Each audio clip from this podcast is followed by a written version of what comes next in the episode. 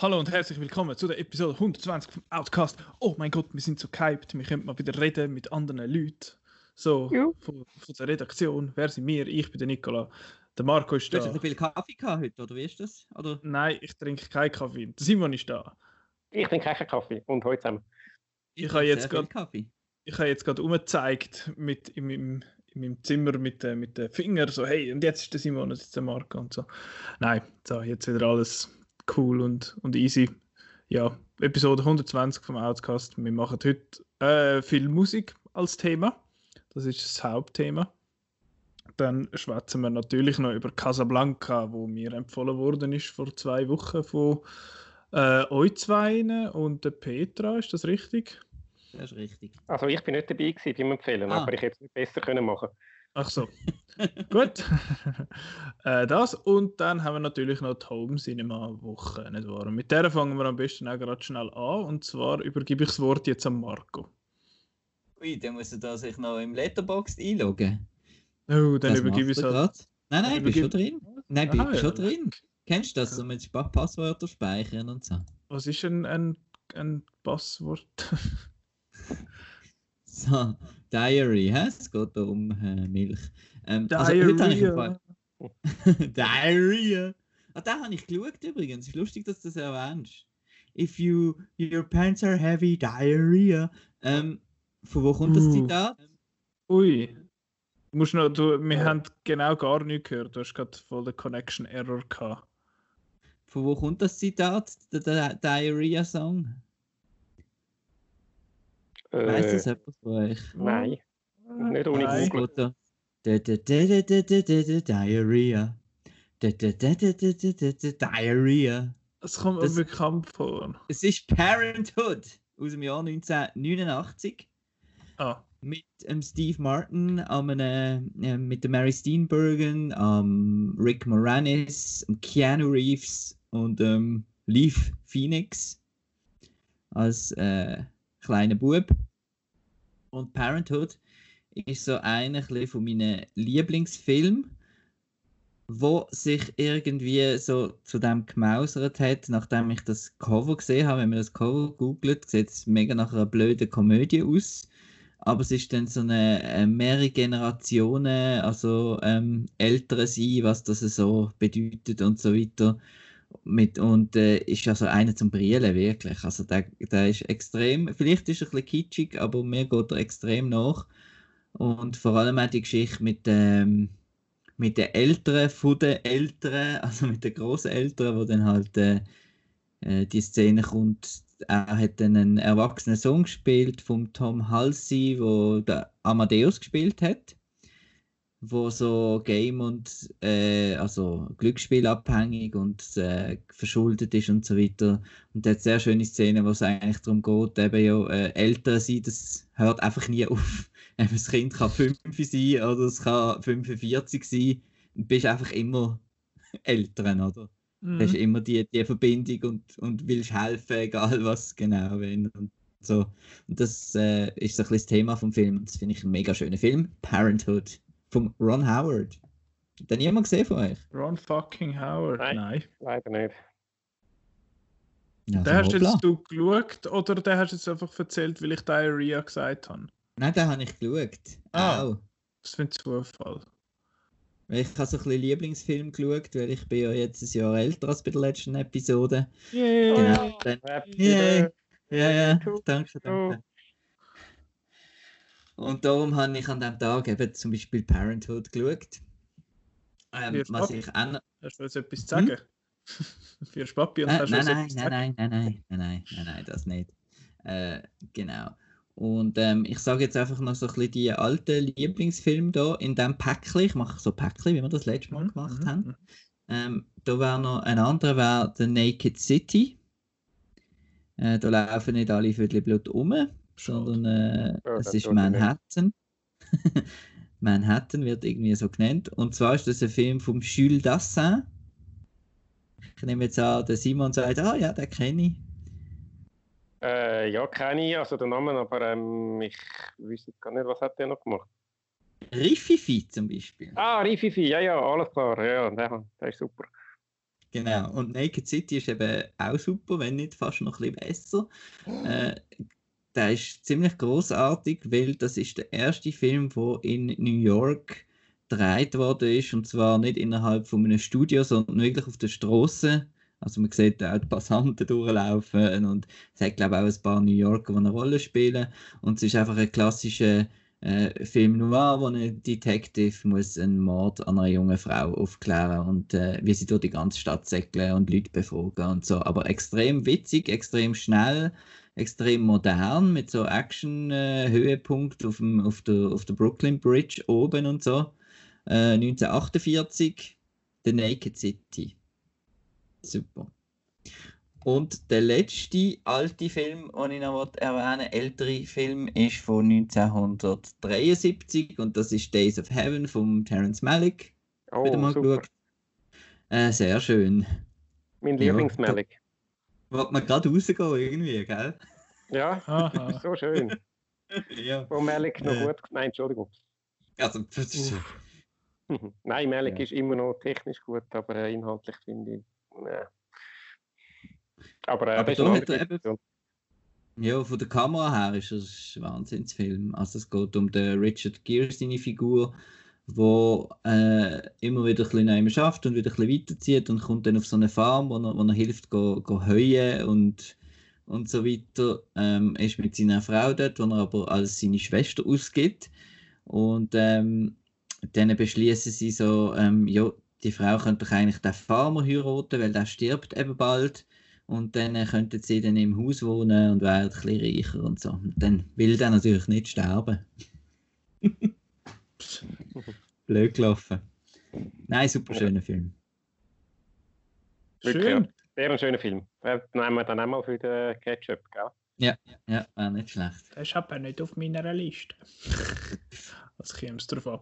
Äh, Faculty ist ja auch nicht drauf. Gewesen. Simon, hast du per Zufall die Faculty geschaut?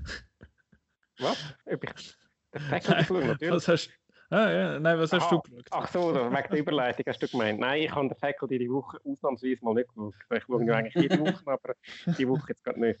Nein, sag ich. Also ich habe gerade mal meine Filme gezählt, die ich äh, geschaut habe. Ich war schockiert, wie viele das sind wieder. Ich muss da auch wieder ein bisschen Päckchen machen.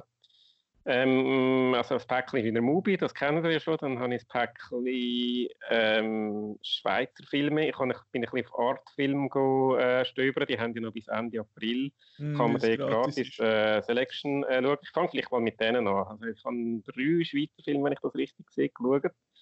Ähm, der erste ist äh, Hugo Koblet, äh, The Charming Cyclist, steht auf Englisch bei meinem Letterbox. Der äh, Originaltitel ist Le Pédaleur de Charme. Ist äh, so eine Mischung zwischen Dokumentarfilm und Biopic über Hugo Koblet, einen legendären Schweizer Velorennfahrer, der äh, jung gestorben ist. Der hat 1950 oder 1951 Tour de France gewonnen ist damals legendär Konkurrenz mit Ferdi Kübler, haben sich da grosse Duell geliefert und äh, ist in den 60er Jahren an einem Autounfall gestorben, wo man nicht so recht weiß, ist das ein Selbstmord oder nicht. Äh, der Film, ich bin, ich muss noch sagen, ich bin ein Radsportfan. Ich habe seit äh, Teenie-Zeit schaue ich amix im Sommer äh, Tour de France und finde es voll geil. Auch mag Doping und alles, ich kann dann nichts haben, ich finde es trotzdem spannend. Und ist darum eigentlich Pflichtprogramm gewesen, ein bisschen peinlich, dass ich den noch nicht gesehen habe bis jetzt. Ich habe es jetzt nachgeholt. Ist ein bisschen eine gewöhnungsbedürftige Mischung zwischen Doku und, ähm, und Fiktion. Also es ist einerseits Interviews mit alten Weggefährten und so, die so ein bisschen über ihn erzählen und andererseits haben sie, haben sie so gewisse Schlüsselszenen aus seinem Leben nachgestellt. Mit dem, äh, also mit Schauspielern, der, der Hans-Peter Müller-Grossart ist dabei, der, äh, ein paar andere. Äh, Hauptdarsteller ist der wie heißt er, äh, Manuel Löwensberg, Sohn von Moritz Leuenberger übrigens. Äh, ja, ich kann's eben, ich bin als Radsport-Fan finde ich das sowieso spannend, äh, auch wenn ich mit der Mischung äh, Doku und also vor allem mit, äh, mit, äh, mit der nachgestellten Szene habe ich ein bisschen Mühe gehabt. Ich hätte von mir aus auch nur für eine Doku daraus machen das hätte mir eigentlich auch gelohnt. So hat man irgendwie nicht wahnsinnig viel erfahren, was ich vorher noch nicht gewusst habe, also ein bisschen interessiert am Radsport. Hugo Koblet, äh, Le Pédaleur du Charme. Zweiter Film, Habe ich. Hast du auch gesehen? Oh, Mhm. damals im Kino. Äh, ich ich glaube sogar, ja. Okay. Aber eben, ja. wir, hat, wir haben auch, mir hat das ein bisschen gestört, dass die, die gespielten Szenen, so wie ich mich mag erinnern. Aber Ja, es ist unterhaltsam gewesen. Aber sie haben es noch schön, sie haben es so ein bisschen, sie haben sie die, in der alten 50er Jahre ähm, Ding koloriert. Äh, das haben sie eigentlich technisch noch schön gemacht. Ich habe es einfach ein bisschen künstlich gefunden. So ein bisschen. Und äh, ja, was will mir das jetzt sagen? Ich, äh, als ob die Worte oder die Interviews-Sagen oder auch die Archivaufnahmen oder äh, den Namen nicht Gewicht genug gehabt hätten. Mhm. Aber ja, nu. Also eben, ich, kann's, ich kann ihn trotzdem gerne schauen. Zweite Schweizer Film, den ich geschaut habe, äh, La Prairie et ailleurs. Et ailleurs, das äh, richtige Leben ist anderswo, deutsch übersetzt. Äh, das ist ein Locarno Film von 2006, auf den bin ich neugierig geworden, weil es eine begeisterte Review vom Roland da drauf hat, äh, auf Outnow hat. Ich glaube, 5,5 Sterne. Äh, ist so ein Episodenfilm, drei Episoden, die alle beim, im Bahnhof Genf starten, in einer, in einer Nacht spielen. Äh, jemand startet in Richtung Deutschland, jemand in Richtung Italien und jemand in Richtung, äh, was ist noch gewesen? Äh, Frankreich. Ja. Und dann äh, ergänzen sich so drei Zufallsbegegnungen zwischen einem Mann und einer Frau und äh, je einem Mann und einer Frau. Und ja, das ist dann eigentlich der ganze Film, so die Nacht äh, in den, äh, ja, also die eine strandet irgendwo am Bahnhof, der eine ist im, die eine ist im Nachtzug und die dritte, ja, auch noch irgendwo. Äh, ist herzig gewesen. Äh, ich habe noch eine originelle Idee gefunden. Ich habe so Episodenfilme noch gerne in dieser Art, die so ein bisschen, äh, ja, so aufgeteilt sind und Zug fahren ich auch gerne und Nachtzüge haben noch immer Faszination auf mich ausgeübt. Äh, den habe ich allerdings ein bisschen, soll ich sagen, lasch gefunden. Ich muss aber auch sagen, ich habe einen, äh, er ist leider nur auf Französisch ohne Untertitel verfügbar gewesen und ähm, ja, von zwei, zwei bis von drei Episoden ist eigentlich problemlos gewesen, Folge. Die dritte habe ich ein bisschen Mühe gehabt und dann, äh, ja, ist, hat das im Film noch ein bisschen abgedreht. Aber sonst ist mir jetzt nicht wahnsinnig nachhaltig in Erinnerung. La Prairie et ailleurs. Also nicht 5,5 Sterne von dir. Nicht 5,5 Sterne, nein. Äh, irgendwo zwischen 3 und 4. Auch mal Sterne. Schön. Dann, äh, weil es ist der dritte gewesen, jetzt muss ich da wieder, ich habe doch nochmal noch mal einen gesehen. Ah ja, Der Berg. Äh, Outnow hat ja äh, gerade kürzlich äh, eine Liste von Isolationsfilmen, Selbstisolationsfilmen äh, veröffentlicht. Äh, der Berg ist dort unverständlicherweise nicht drauf gewesen. Nein, äh, Spaß beiseite. Also es ist auch so ein klassischer Selbstisolationsfilm. Das ist auf einer wahren Begebenheit beruhend übrigens. Äh, spielt in den, weiß gar nicht, 20er Jahren, glaube ich. Da muss so ein, ein frisch verheirateter Mann äh, auf einer Wetterstation, auf dem, in, in Richtung ist es beim Sentis gewesen, aber gedrillt wurde ist ein Pilatus. Äh, und muss dort den Winter verbringen und natürlich äh, widrige Umstände, dann kein, kein Kontakt zur Außenwelt und nichts. Und dann kommt ein anderer Bergsteiger, der den Job eigentlich auch hätte und äh, nicht bekommen hat, weil man nur Verheiratete aufgelassen hat. Und der kommt dann dort und will, äh, will da eigentlich Kontrollen übernehmen. Und dann sind da so drei, also das Ehepaar plus der dritte Bergsteiger, die sich dann da so ein bisschen gegenseitig in Wahnsinn treiben. Das ist ein bisschen der Lighthouse auf dem Berg. The Äh, Mountain House. ist von Markus Imhof, das ist ein bekannter Schweizer Regisseur, der unter anderem das Boot ist voll gedrillt hat, oder Modern Honey, ein bisschen neuer Film. Äh, ist mit äh, relativ prominenter Besetzung, mit dem Matthias Gnädinger und mit dem äh, Peter Simonczek, äh, auch bekannt als Toni Erdmann. Hey. Äh, ja, ich habe ich den noch cool gefunden. Er ist in einer ziemlich äh, schlechten Qualität gewesen. Auf meiner Grossleinwand ist, ein bisschen, ist, ist die, äh, das, die Bergatmosphäre leider nicht so richtig cool übergekommen. Aber äh, ich habe ihn gut gespielt gefunden und äh, eigentlich noch ein lässiges, äh, eben so ein bisschen, der ne, kommt vielleicht nicht ganz an den Lighthouse an, aber äh, ja, doch. Ich finde es ein, ein, ein guter Schweizer Film. Ui, wenn der, wenn der Marco findet, wenn der Marco dann auch findet, er kommt nicht ganz an Lighthouse an und der Marco den Lighthouse ja doof gefunden hat. Ui, ui, ui. Oh, oh, oh. Ja, ist eben auch so einer von den, so ein, ein Isolationsfilm, der noch gut in die aktuelle Zeit passt. Die Das sind meine drei Filme. Der Berg Gut. von Martin Hof aus, ist aus dem Jahr 1990 oder so, also auch schon älter. Oh, das ist schon alt. Noch nicht ganz so alt. älter als du.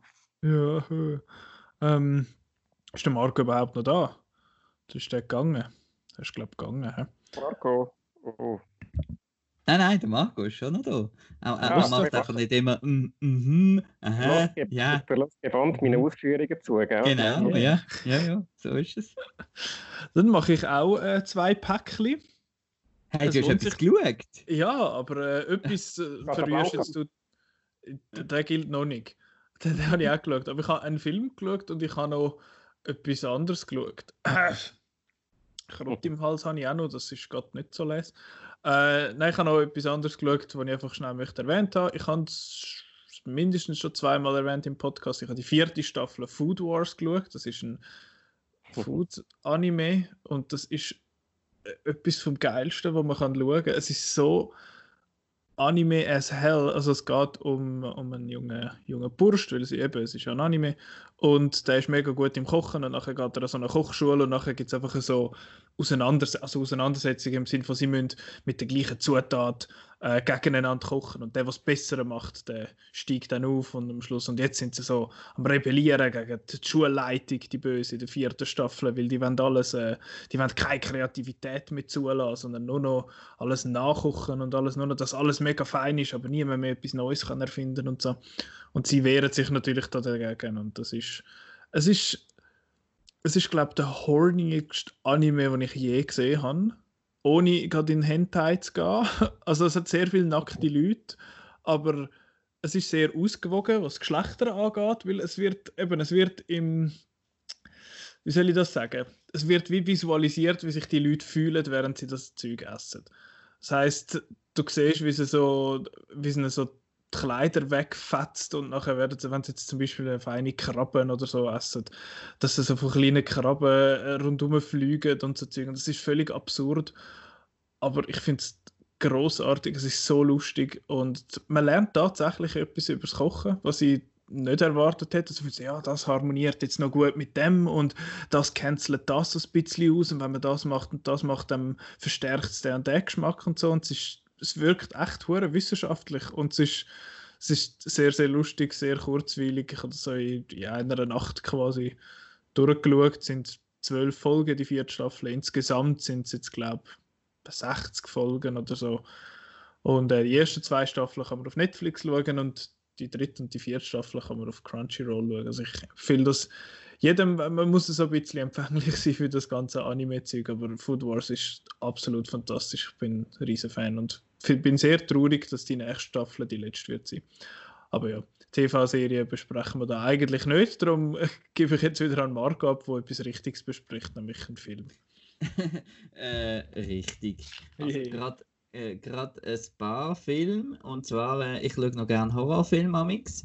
Ähm, Nein. sagt man. Ja. Und habe ich da natürlich, ich habe übrigens auch Simon etwa zw- 20 Filme gesehen diese Woche. Äh, ähm, Ja, gell, es, es wird Ja. nicht von Scheiße, das habe ich auch noch gesehen, ja, das auch noch. ähm, also viel würde ich nicht sagen zu paar. Ich habe nochmal Scary Stories to Tell in the Dark geschaut, den finde ich cool. Mm. Äh, den finde ich recht, sorry, scary für, dass er eigentlich für Kinder ist. Ähm, dann habe ich aber noch ein paar geschaut, die ich noch nie gesehen habe, nämlich zum einen Trick. Das ist ein B-Movie von ähm, Patrick Lussier. Der Patrick Lussier hat angefangen als Editor bei The Scream-Film und hat dann noch ein Remake von My Bloody Valentine gemacht, also das mit 3D. Und er hat dort recht Erfolg gehabt und jetzt anscheinend hat er wieder weniger Geld bekommen für das äh, Trick, weil da spielt irgendwie der Omar Epps spielt Hauptrolle. Äh, wir kennen ihn ja alle noch. Und äh, es geht um einen Killer, der jeden Halloween kommt, kann wüten. Und das Spezielle an dem Killer ist einfach, dass er so ein bisschen John Wick-mäßig, äh, Raid-mäßig mit, mit seinem Messer unterwegs ist. Also, dass er da recht äh, am Umfuchteln ist. Und, Oh, das ist neu. so. Genau, Okay. 2019. 2019. Und Ja, ich habe den, ja, und das ist, das ist wieder so, ja, der, Film ist eigentlich nicht gut, aber äh, je nach Genre finde ich nicht gut halt auch okay. Und ich habe das noch auch recht lässig gefunden und habe meinen Spaß daran gehabt an Trick. Gibt es überall auf On Demand. Glaub's vielleicht. ich habe Blu-ray, aber es gibt es gibt noch. Ich habe es gesehen auf Rakuten oder so etwas. Dann habe ich noch ein Sequel gesehen und zwar 47 Meters Down Doppelpunkt Uncaged. Das ist äh, wieder ein Fall von, äh, wir haben da noch irgendein High-Script rumliegen äh, seit 100 Jahren. Es hat doch mal etwas gegeben, machen wir doch mal den Namen 47 Meters Down drauf. Äh, eigentlich überhaupt nichts zu tun mit 47 Meters Down. Das ist der erste Film, gewesen, wo sie eben noch im Käfig gesehen sind. Im ersten Film ist es um zwei Geschwister gegangen, die so Shark Cage Diving gemacht haben. Und ja, es ist dann natürlich schlecht rausgekommen. Ist dadurch, dass nur zwei Personen sind und wirklich so, äh, ist es recht klaustrophobisch auch gewesen. Jetzt äh, für die Fortsetzung Uncaged, heißt sie sind natürlich nicht in einem Käfig. Das mal sind vier Teenagerinnen, äh, International Students auf Mexiko, wo äh, die eine, äh, sie, der Vater ist Archäolog und entdeckt so eine versunkene Maya-Stadt mit so einem geheimen Zugang durchs Wasser. Und äh, dann äh, gehen die vier natürlich da geheim tauchen, wo sie eigentlich nicht dürften, und gehen dort rein. Und äh, dort innen ist dann auch noch, sind blinde Haie, weil die sind seit ewig dort unten, so, so in diesen Höhlen, und darum sind sie blind, aber sie sind trotzdem sehr gefährlich. Und es ist noch cool, weil es so ein bisschen Descent mit Hai eigentlich, weil halt eben, dass sie in so engen, durch unterirdische Höhlengänge müssen schwimmen und dann kommen Haie und so, gibt natürlich noch rechte Spannung so. Und äh, Sophie Nellis spielt die Hauptrolle. Man kennt sie vielleicht aus Book Thief, Saumensch. Oh, das ist mein Lieblingsfilm. Ironie. Und sonst hat es keine grossen Stars, aber auch das äh, ein cooles B-Movie, hat mir auch Spaß gemacht. Ist auch verrissen worden von den Kritikern, aber ich habe es lässig gefunden. Und als letztes vom Horrorpäckli wäre dann noch mein Lieblingsfilm von dem Horrorpäckli und das war April Fool's Day. Äh, Paramount hat ja schon mit Friday. Eben genau, ich habe gedacht, da muss ich jetzt schauen, bis ein bisschen Sport, irgendwie ein paar Tage, zwei Wochen, aber ja noch. Es gibt ja Friday the 13th, es gibt Black Christmas, es gibt äh, Mother's Day, es gibt, glaube ich, so ziemlich alles. Und es gibt also, ja, Halloween, genau. Es gibt also auch einen April Fool's Day Slasher. Und äh, das ist halt so ein bisschen äh, eine Gruppe von College-Leuten, geht auf, das ist von 1986. Eine Gruppe College-Leute geht auf so eine abgeschottete Insel, wo die eine ist, hat reiche Eltern und hat dort ein Haus und ladet alle ein, um den Abschluss äh, Graduation äh, feiern anzubrosten und irgendwie, was dann halt so College Kids machen in ihren Zimmern und so. Genau. They make the Und- fuck. yes, and the drug. und, und dann kommt natürlich irgendwie, ja, so ein Killer und dann äh, geht's los. Und das ist, er spielt halt immer so ein bisschen mit dem, äh, wann fängt jetzt wirklich der Film an, weil am Anfang machen ein paar noch gegenseitig so erst April-Scherz, wo man eigentlich schon meint, das sei jetzt irgendetwas Unheimliches, aber es ist dann ah, April Fools und so. Mhm. Und äh, genau, und irgendwann ist es dann wirklich ernst. Or is it? Und das habe ich, das habe ich recht cool gefunden. Weil äh, man, eben, man ist sich irgendwie nie sicher, ist jetzt das wieder ein blöder April-Scherz oder äh, muss man jetzt da wirklich Angst haben? Und äh, ja, das habe ich eigentlich mega cool gefunden. Ich habe noch nie von dem gehört irgendwie. Und, aber dank, äh, dank Shout Factory ja, ist jetzt eine Collectors Edition rausgekommen und äh, super. April Fool's Day. Was ist Shout Factory nochmal? Für die, die es nicht wissen. Äh, das ist ein Blu-ray-Label. Es gibt ja so, äh, so die gewissen Boutique-Labels und das sind auch so ein bisschen die, um ein bisschen Werbung machen, wo ich finde, wo es sich auch wirklich noch lohnt, irgendwie Physical, also Blu-rays zu kaufen, weil die halt, das sind halt Filme, eben wie jetzt April Fool's Day, wo du wahrscheinlich nie auf einem Streaming-Service jetzt findest, von 1986. Und die dann trotzdem halt so Labels wie jetzt eben Shout Factory oder Kino Lorber ist ein anderes, wo dann so Filme rausbringen, die schön restaurieren, halt für die Liebhaber, genau, und auch noch mit irgendwie 5 Stunden Special Features und so weiter versehen. Genau. Das, sind das die, die da den Pet Shop oder wie er geheißen hat, so gebracht haben? Das ist ein anderes. Äh, Ist das auch- ein ist das anderes anderes? gewesen. Ich glaube, ja. Okay. Ich muss noch in den Sinn den haben wir, das ist, das ja, ist ja. ein skurriler Film. das say the least. Simon. Ja, ich kann da bei Marco vielleicht gerade anschließen. Ich habe einen Marco-Film geschaut, äh, empfohlen von Marco bei, seinen, äh, bei, bei deinen ähm, Jahrzehnt-Tipps, oder wie haben wir das genannt? Äh, The Harvest. Ah. Ähm, was ist das? Psycho-Horror? Äh, Drama? Äh, weiß nicht, um ja, mit dem Michael Shannon und der Samantha Morton. Äh, hast, du hast ja auch schon mal kurz damals zusammengefasst, um was Ja, es geht. Äh, Ich gehe jetzt da nicht auf Details ein, nur wie ich ihn gefunden habe. Also ich habe ihn cool gefunden. Äh, ich habe, habe Freude gehabt. Es ist, äh, wenn man, wenn man dann länger äh, über das, es ist ein bisschen schwierig darüber reden, ohne einen Twist zu verraten, darum bin ich ein bisschen vorsichtig, aber äh, wenn man dann ein bisschen länger darüber nachdenkt, stellt sich dann schon so ein paar äh, Fragen äh, von der Logik her. Aber äh, ich habe ihn sehr cool gefunden. Es hat so einen Moment in der Hälfte vom Film, wo dann so ein Teil vom Twist äh, enthüllt wird, wo, wo wirklich so ein, ein Fuck-Moment ist. so ein Scheiß. Und das, das habe ich, das habe ich recht cool gefunden. Äh, in der zweiten Hälfte ist es dann ein bisschen, hat sich dann ein bisschen abzeichnet, weil, also sobald das mal draußen war, hat sich abzeichnet, in welche Richtung das geht. Ist dann nicht mehr die grosse Überraschungseffekt, aber schlicht, es war ein cooler Film gewesen und ich habe Samantha Morton bzw. ihre Figur so richtig gehasst. sie ist wirklich so eine, äh, sie spielt äh, die Mutter von dem, von dem Teenager, die Hauptrolle, äh, die Haupt, äh, die Hauptfigur ist. Und ist äh, wirklich so eine richtige Bitch. Und mehr will ich glaube nicht verraten, weil eben äh, sonst, sonst spoilern wir zu viel. Aber äh, ja, cooler Film. Ähm, und ist auch, ich habe ja noch ganz viel Mubi geschaut, da, da komme ich noch gerade noch drauf, äh, ist nach, nach viel Mubi wieder mal äh, eine wohltuende Abwechslung. äh, Horrorfilm mit Hollywood-Schauspielern und äh, ja, ohne riesige künstlerische Ansprüche, aber trotzdem noch cool. Ja, The Harvest. Habe ich gerade gestern Abend geschaut. Also, Bist das wäre dann vorgestern. Wir wären das noch. Ja, ja, doch.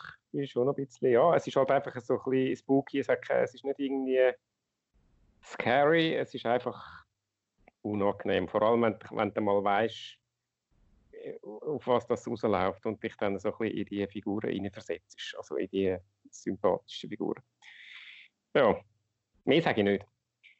Gut. Dann eben, äh, ich habe es schon angesprochen, äh, der passt eigentlich in kein richtiges Päckchen rein, darum nehme ich jetzt einfach mal ins Mubi-Päckchen.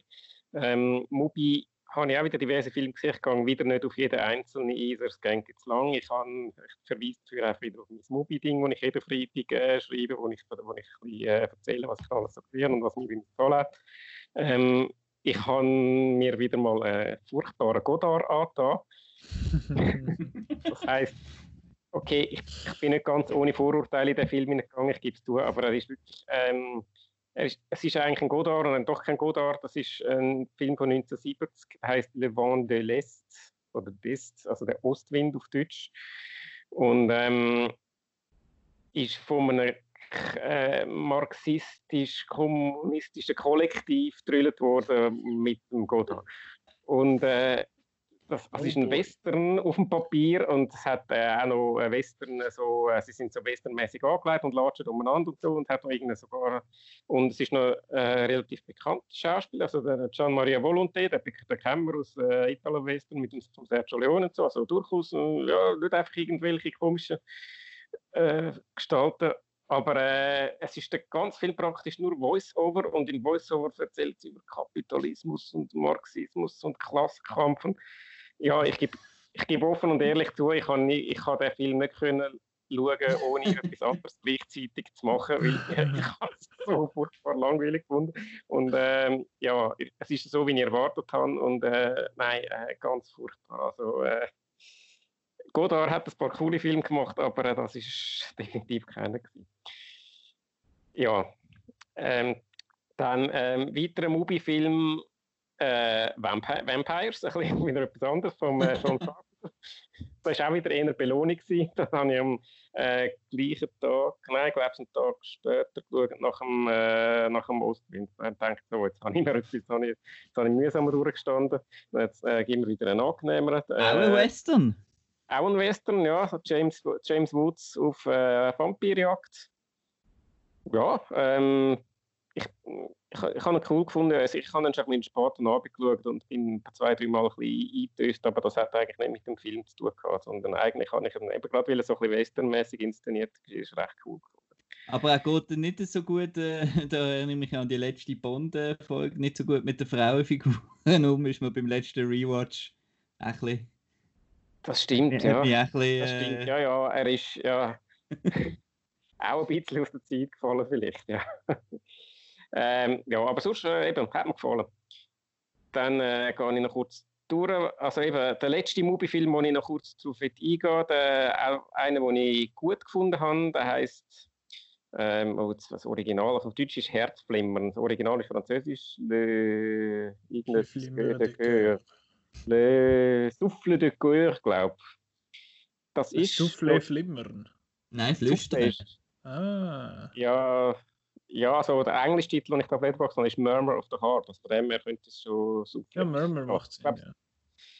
Ähm, ja, das ist, habe ich nicht gewusst im Voraus, offenbar einer der Lieblingsfilme von Wes Anderson und von Noah Baumbach. Zum Beispiel, zumindest schreibt das äh, Mubi so als Werbung. Und äh, wenn man den Film schaut, dann kommt man ein bisschen äh, eine Ahnung über, warum der Wes Anderson den Film so cool gefunden hat und äh, wo er eventuell seine Inspiration für Rushmore könnte geholt haben. Es geht auch um so einen Teenager und der, es ist eigentlich ein Coming-of-Age-Film äh, um einen Teenager, der ein bisschen äh, Zeichen macht. Er ist da mit seinen zwei Brüdern, äh, die in reichem Haus aufwachsen, ein bisschen vernachlässigt vom Vater. Und äh, die Mutter ist eine dominante Rolle und ähm, ja, es läuft dann. Ich will, da- ich will da nicht viel zu verra- verraten. Auf Mubi ist ja schon mehr oder weniger der ganze Film eigentlich äh, zusammengefasst. Ich finde das irgendwie fast ein bisschen spoilerig und darum ähm, will ich da nicht auf weiter eingehen. Es ist wieder ein Film von Louis Malle, von dem habe ich letztes Mal schon erzählt. Äh, die macht eine Retrospektive von dem, darum schaue ich immer wieder mal ein. Und äh, ich habe ihn echt gut gefunden, also ist durchaus noch empfehlenswert. Ich glaube, das war es von meinem Movie-Film, den Rest könnt ihr auf auch nachlesen. Gebe ich weiter, Nicola. Teasy, teasy. Ja, yeah, ich habe auch noch etwas geschaut und ich bleibe bei mir, äh, bei mir ist das Thema animiert gerade so ein bisschen das Thema. Was? Und ich habe äh, einen von den neueren Disney-Filmen nachgeholt und zwar The Princess and the Frog. Der ist auf, habe ich auf Disney Plus geschaut, weil das ist, der ist mir so empfohlen worden. Ich so, hey, der ist einfach noch gut. So. und ich finde, ich habe das Gefühl, der ist so ein bisschen untergegangen. Der ist irgendwie, glaube, im Jahr 2009 rausgekommen und ist 2D animiert und alles. Also, es ist nicht.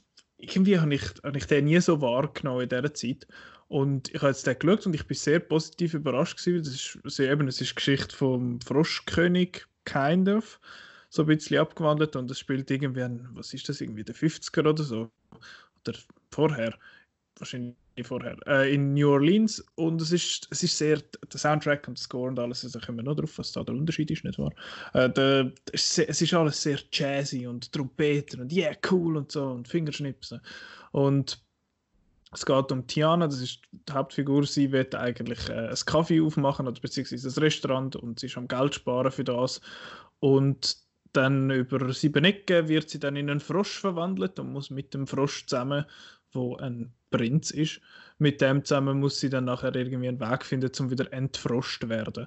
Und das ist, es ist eine, eine herzige Geschichte, das ist ganz okay. Es hat wirklich coole Musik, das hat mir fast am besten gefallen. Es hat solche die, die Disney Side Characters halt, es hat das ein, was ist es, ein Alligator oder ein Krokodil, wo super bubbly ist und sehr witzig.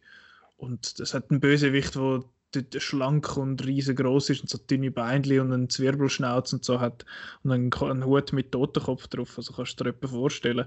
Der Und Baron Samedi. was? Nicht der Also- James Bond-Referenz. Ach so, danke. Tipptopp für Disney Crowd. Ähm, nein, es ist, es, ist wirklich ein cooler Film. Ich, den, ich bin sehr positiv, wie gesagt, überrascht worden. Von dem eben, die Geschichte ist jetzt nicht mindblowing oder so, aber es hat coole Figuren, es ist schön animiert. Eben, es ist noch 2D und die aus dem Jahr 2009, einer von der letzten von Disney, wo noch so war. Und Also es ist wieder 2D gesehen. Das ist ein großes Ding gesehen, dass der, dass der dann gemacht worden ist. Weil vorher Ja. ist er, auch schon lange CGI gesehen. Genau, Und- eben, es ist mit genau. all diesen mit also Toy Stories und dann die ganzen Sachen und alles, die dann gekommen sind. Und dann haben sie eben da im 2009 nach, nein, das ist vor, ist vor Wreck-It Ralph gewesen, aber nach Wally, glaube oder um Wally herum. Und dann haben sie dort noch so einen zweiten Film gemacht. Und das ist, es, er wirkt auch sehr so Classic Disney halt. So mit der, mit deren Ästhetik. Also er erinnert so ein bisschen an Lady and the Tramp und so. Und das habe ich, also Susi und Strolch. Und das habe ich wirklich cool gefunden. Also Princess and the Frog ist äh, so, so ein kleiner Disney-Geheimtipp, wenn dann überhaupt irgendetwas von Disney ein Geheimtipp kann sein. Aber da ist, glaube ich, ein bisschen überschaut worden. Und ich finde, der ist absolut sehenswert. I liked it. Da jemand von euch gesehen? Ja. Nein. Im Kino natürlich. Also, Ah, ja, ja, ja, klar. ja, ist ja im Kino gekommen, also. Habe ihn auch dort gesehen. Aber es war eine gute Überleitung. Gewesen. Ja, Musik. Nein, Lady and the Tramp. Ach so, hast du Lady and the Tramp geschaut? Ja. Uh, und? Und zwar auch ein Dreierpäckchen. Äh, der Original Lady and the Tramp ähm, ist der erste Film, den ich jemals im Kino gesehen habe. Das heißt, er hat einen ganz, äh, ganz äh, wichtigen Platz in meinem Herzen. Und ich finde den immer noch mega schön gemacht. Ähm, außer die rassistische Katze, aber äh, ja, der ist ja wirklich schon alt, der Film. Und äh, den Song haben sie dann tatsächlich im Live-Action Lady and the Tramp auch geändert. Ähm, und sind jetzt auch nicht mehr Siamese-Katzen, sondern äh, irgendwelche anderen Katzen. Ich habe noch den Live-Action Lady and the Tramp gesehen. Ich habe den auch ich habe den cool gefunden, aber halt auch ein bisschen aus nostalgischen Gründen. Und dann habe ich noch die Fortsetzung gesehen, Lady and the Tramp 2 Scramps Adventure.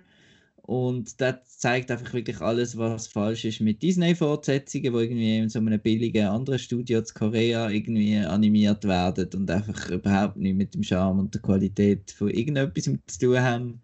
Furchtbar. Äh, ja, gibt es glaube ich noch viele von diesen, von diesen Direct-to-Video-Disney-Sequels, aber ich habe eben fast noch keine gesehen und darum hat mich das jetzt recht erschrocken, der Lady and the Tramp 2, wie, wie das Niveau wirklich extrem viel billiger ist als bei, bei ihren Kinofilmen. Habt ihr mal so ein bisschen Fortsetzungen gesehen, so in, oder in eurer Kindheit? Ich mag mich noch so Oh, schön Lion King 1.5 oder was es war und das 2, wo ja dann glaube der Scar noch, nein nicht der Scar. Oder hat der Scar irgendeinen so unten gleich gemacht noch mit? Irgend so etwas. Ja, ich, kann, ich mag mich noch so schön an die erinnern, ja, aber ich, es hat nicht, es hat nicht mal noch einen zweiten Aladdin gegeben und, Mhm. und alles Mögliche und es gab fast immer so ein bisschen um Kind von denen dann nicht. Mhm. Ja, bei, bei Susi und Storch ist, ist genau das Gleiche. Ja, ja. Genau. Ja.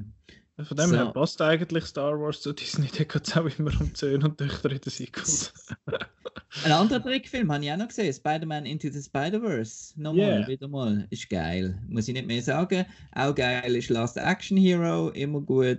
Äh, äh, ja, der bringt auch immer sehr viel Nostalgie mit sich. Und dann habe ich noch gesehen Paris, Texas, auch sehr gut. Dann habe ich noch gesehen in Jackson Heights, das wollte ich noch schnell erwähnen. Ähm, das ist ein Frederick Wiseman Dokumentationsfilm, geht drei Stunden und geht um ein Quartier in New York, wo einfach äh, das multikulturellste Quartier überhaupt auf der ganzen Welt ist. Also sie zählen irgendwie auf, wie viele Sprachen in dem einen Quartier geschwätzt werden und das ist wirklich extrem.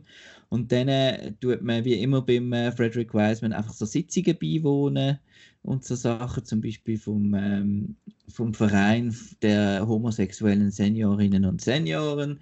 Und äh, man lernt einfach so ein bisschen die, die Leute und die Vereine und so kennen. Und es geht dann auch darum, dass vielleicht dass dann eine große Ladenkette kommen und so eine kleine Mal wird übernehmen und so das Zent- Gentrifizierungszeug und äh, ja, ich finde die Filme einfach extrem spannend. Für andere sind die der absolute Horror, weil halt wirklich auch einfach eine Kamera in, in so Sitzungszimmer und an irgendwelche Orte rein tut. Aber ich finde es halt spannend, wie man dann das Quartier so ein bisschen wie kann erleben durch das. Und es ist auch immer eine kleine äh, Zeitkapsel, wenn man seine alten Filme dann auch noch anschaut. Und der letzte, den ich noch schnell will sagen ich, ich rede extra schnell, jetzt sind wir wahrscheinlich schon wieder eine Stunde dran. Nein, Äh, nein.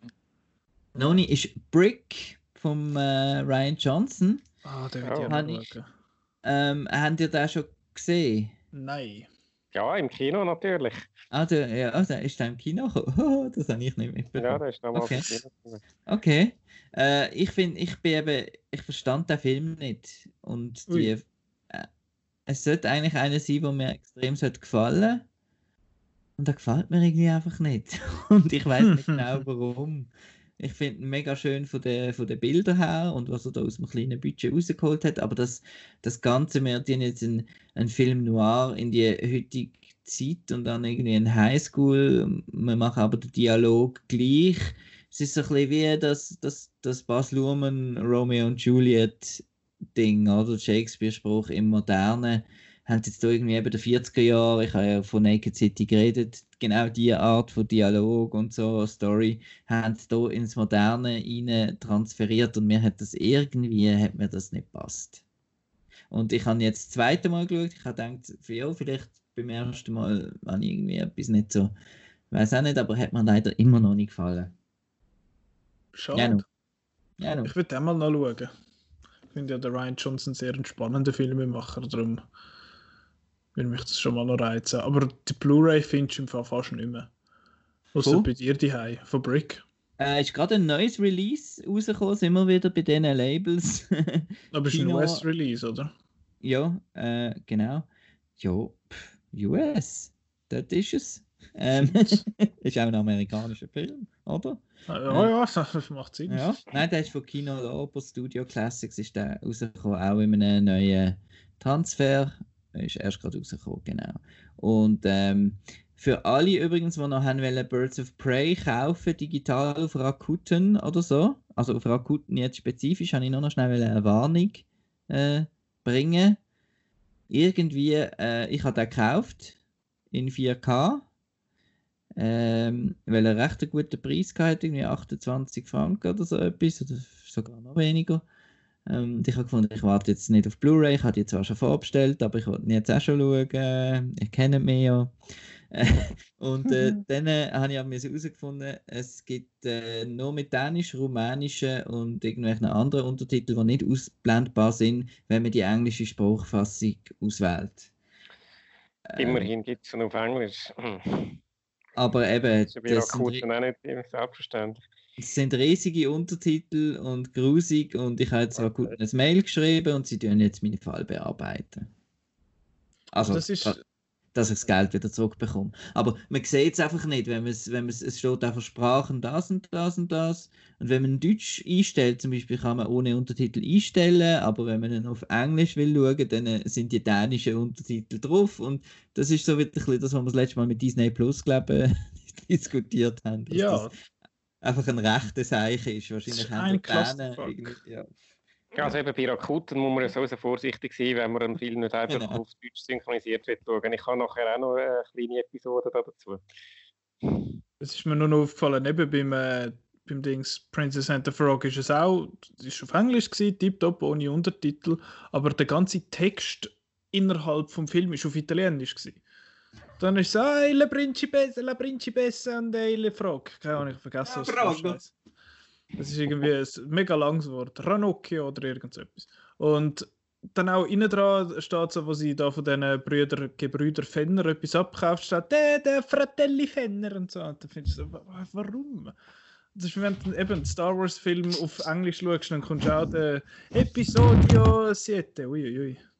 Ranocchia heißt du, heißt Frosch. Was, was nochmal? La Ranocchia oder Il Rinocchio. Ja, da bin ich nicht so. Rano. Ja. Ja. Ja, Pinocchio. Gut. Äh, Simon. Ja, ja. Noch. Ja, ja, ja. Okay. Dann ist eben das Mikrofon runtergefallen. vorher. Ja, es hat so nach einem fetten Bassdrop ja. tönt. Solange du das Mikrofon runtergehst bist und nicht du, alles gut. Ja. Äh, Simon, was hast du noch für ein Kerfuffle gehabt mit Rakuten oder mit Sprache? Also, äh, das ist ein bisschen vorholen. Ähm, also, ich, kann- ich, ich verrate es jetzt schon, wir können nachher nochmal darauf sprechen. Ich habe äh, Casablanca, ich habe nicht auf Blu-ray und habe, ja, bin jetzt auf Rakuten und äh, ich habe den bezahlt, also nein, nicht gekauft, gemietet. Und nachher gesehen, ah, fuck, gibt es nur auf Deutsch. Also, ich habe meinen Rewatch auf Deutsch gemacht. Aber äh, ich kann ihn auch schon auf Englisch Cool. Ich kann jetzt dafür mitreden, so, ah, ich sehe, das schaut in die Augen kleines und so, die Diskussion. Äh, ich weiß Okay. jetzt, wie es auf Deutsch ist. ja, aber äh, da können wir nachher darauf zu sprechen. Genau. Noch habe dein jetzt letzte Päckchen. Das, das letzte Päckchen, ja. Das ist äh, das Outnow Movie Challenge Päckchen. Äh, machen wir den obligatorischen Mer- Werbespot. Jeden Tag Outnow Movie Challenge. Outnow empfiehlt einen Film, den man auf einer, äh, einem Schweizer äh, Streaming-Plattform kann mieten oder äh, und schauen. Und äh, ja, man kann Preise gewinnen, wenn man dort einen Kommentar schreibt auf Outnow oder auf Social Media und ist eine super Sache und hat einen super Film, also nicht nur, aber äh, diese Woche hat es tatsächlich drei Filme gehabt, die ich sehr gut gefunden habe. Der erste, ein Rewatch, äh, ich habe den Film einfach gern, Under the Silver Lake. Yay! Den habe ich ja damals in Cannes gesehen und Review schreiben und äh, habe ihn jetzt das erste Mal seit Cannes nochmal geschaut äh, ich habe immer noch Freude an dem Film. Er ist lang und er ist äh, ein bisschen konfus, und, aber äh, ich, ich finde ihn, find ihn geil. Ich habe so, ich habe so mindfuckige Filme einfach gern und äh, ich finde, jetzt habe ich gerade das äh, Andrew Garfield. Äh, ja, nein, der auch, nein, der Regisseur, der, David Robert äh, Mitchell, ja, oder? Mitchell, genau, David Robert Mitchell. Ich finde das cool. Ich, ich habe auch kürzlich in Follows nochmal geschaut und ich finde die Musik sehr cool. kommen wir später nochmal drauf. Um, und äh, ja, anderes Silver Lake, cooler Film. Yeah. Dann zwei Filme, die ich auch cool gefunden habe und aber vorher noch nicht gesehen habe. Ist der erste ist Monos. Hat jemand gesehen von euch? Leider nein. Ist noch auf dem Stapel, Blu-ray. Also könnt ihr euch freuen. Ich finde, äh, ich habe den überraschend gut gefunden. Ich habe, er ist nicht das, was ich erwartet habe. Ich habe nicht, nicht so viel gewusst im Voraus, aber äh, äh, ich habe irgendwie so, ja, kolumbianische Gangs und so und habe dann irgendeinen so einen, halt Gang-Action-Film so erwartet. Ist äh, nicht unbedingt so, er ist eher so ein bisschen, äh, er ist in Reviews, glaube ich, auch mit Apocalypse, Now äh, verglichen worden und äh, hat durchaus ein bisschen etwas. Ich habe ihn faszinierend gefunden. Und auch da wieder, äh, Musik die ist von der Mika Levi und äh, auf die komme ich nachher vielleicht noch mal kurz zu sprechen. Äh, ja, Cooler Film, Monos. Also, äh, lasst euch überraschen. Er ist, er ist optisch cool und er ist von der Geschichte her äh, packend. Äh, jetzt habe ich den Vater verloren. Was war der dritte Film? Gewesen? Ah ja, dann habe ich noch geschaut. Der, wir bleiben in Südamerika. Ich habe zwei super südamerikanische Filme geschaut. Der andere ist Invisible Life. Das ist der englische Titel. Ähm, der portugiesische Titel, Originaltitel ist O, o Vida Invisible. Invisible. Ich kann leider nicht Portugiesisch. So irgendetwas ähnliches. Mm ein Drama um zwei Schwestern, die in den 50er Jahren in Rio de Janeiro äh, leben und dann durch äh, die eine die verliebt sich dann Hals über Kopf in einen Matros und geht mit dem mit aufs Schiff und was wieder heimkommt, wird der Vater nicht mehr vorher wissen und, und doch äh, die andere, ihre Schwester, ist nicht mehr da und der Vater der verhindert dann, dass sich die beiden wieder sehen und beide meinen, die andere sei irgendwo in Europa. Und dann leben die, eben Invisible Life, leben die sozusagen an vorbei und schreiben sich Briefe, die nicht ankommen und ist alles sehr traurig und äh, ja, und, und ja, und dann wartet man eigentlich darauf, ob sich die beiden irgendwann wieder sehen oder nicht. Äh, sehr schöne, äh, bewegende Geschichte, auch super gefilmt, wunderschöne Bilder. Äh, ist übrigens letztes Jahr in Cannes gelaufen. Ich habe ihn verpasst und kann den jetzt noch nachholen. Hat damals Nebensektion gewonnen, ein Sœur Regard. Das ist so der, der kleine Bruder vom Hauptwettbewerb. Und äh, ja, also auch das ein wunderbarer Film in der Outnow Movie Challenge. Ein paar, äh, paar weniger gute habe ich noch gesehen, also mir weniger gefallen haben, aber da muss man nicht weiter drauf eingehen. Immerhin, also drei gute Filme in einer Woche, sehr gute Filme, das ist schon mal eine gute Ausbildung. Das ist doch super. Ähm, ui. Was? Den hast du nicht gesehen. Den hast du nicht gesehen. Das? das. Jetzt machen wir das Nikolas Ketchup. Du, das ist doch cool, dass du den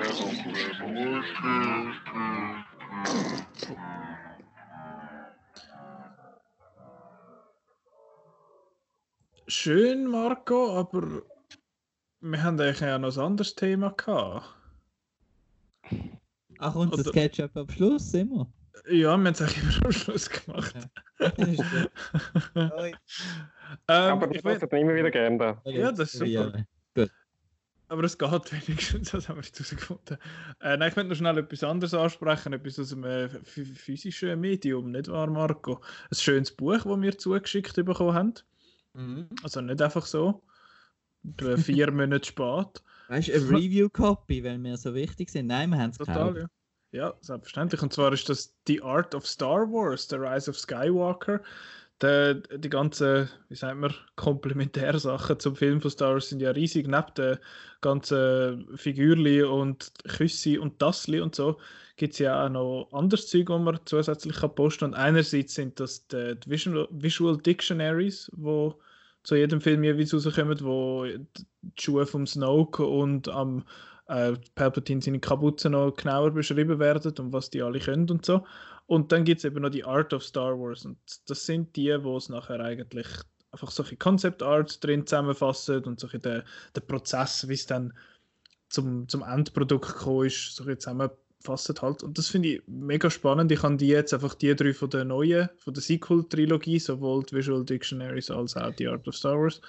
Und es ist, ich finde das mega spannende Bücher. Ich finde, Gibt es im Fall auch von den älteren Filmen, gell? Gibt es auch, ja. Ich habe noch The Making of Star Wars, aber das ist ein bisschen etwas anderes vom Originalfilm.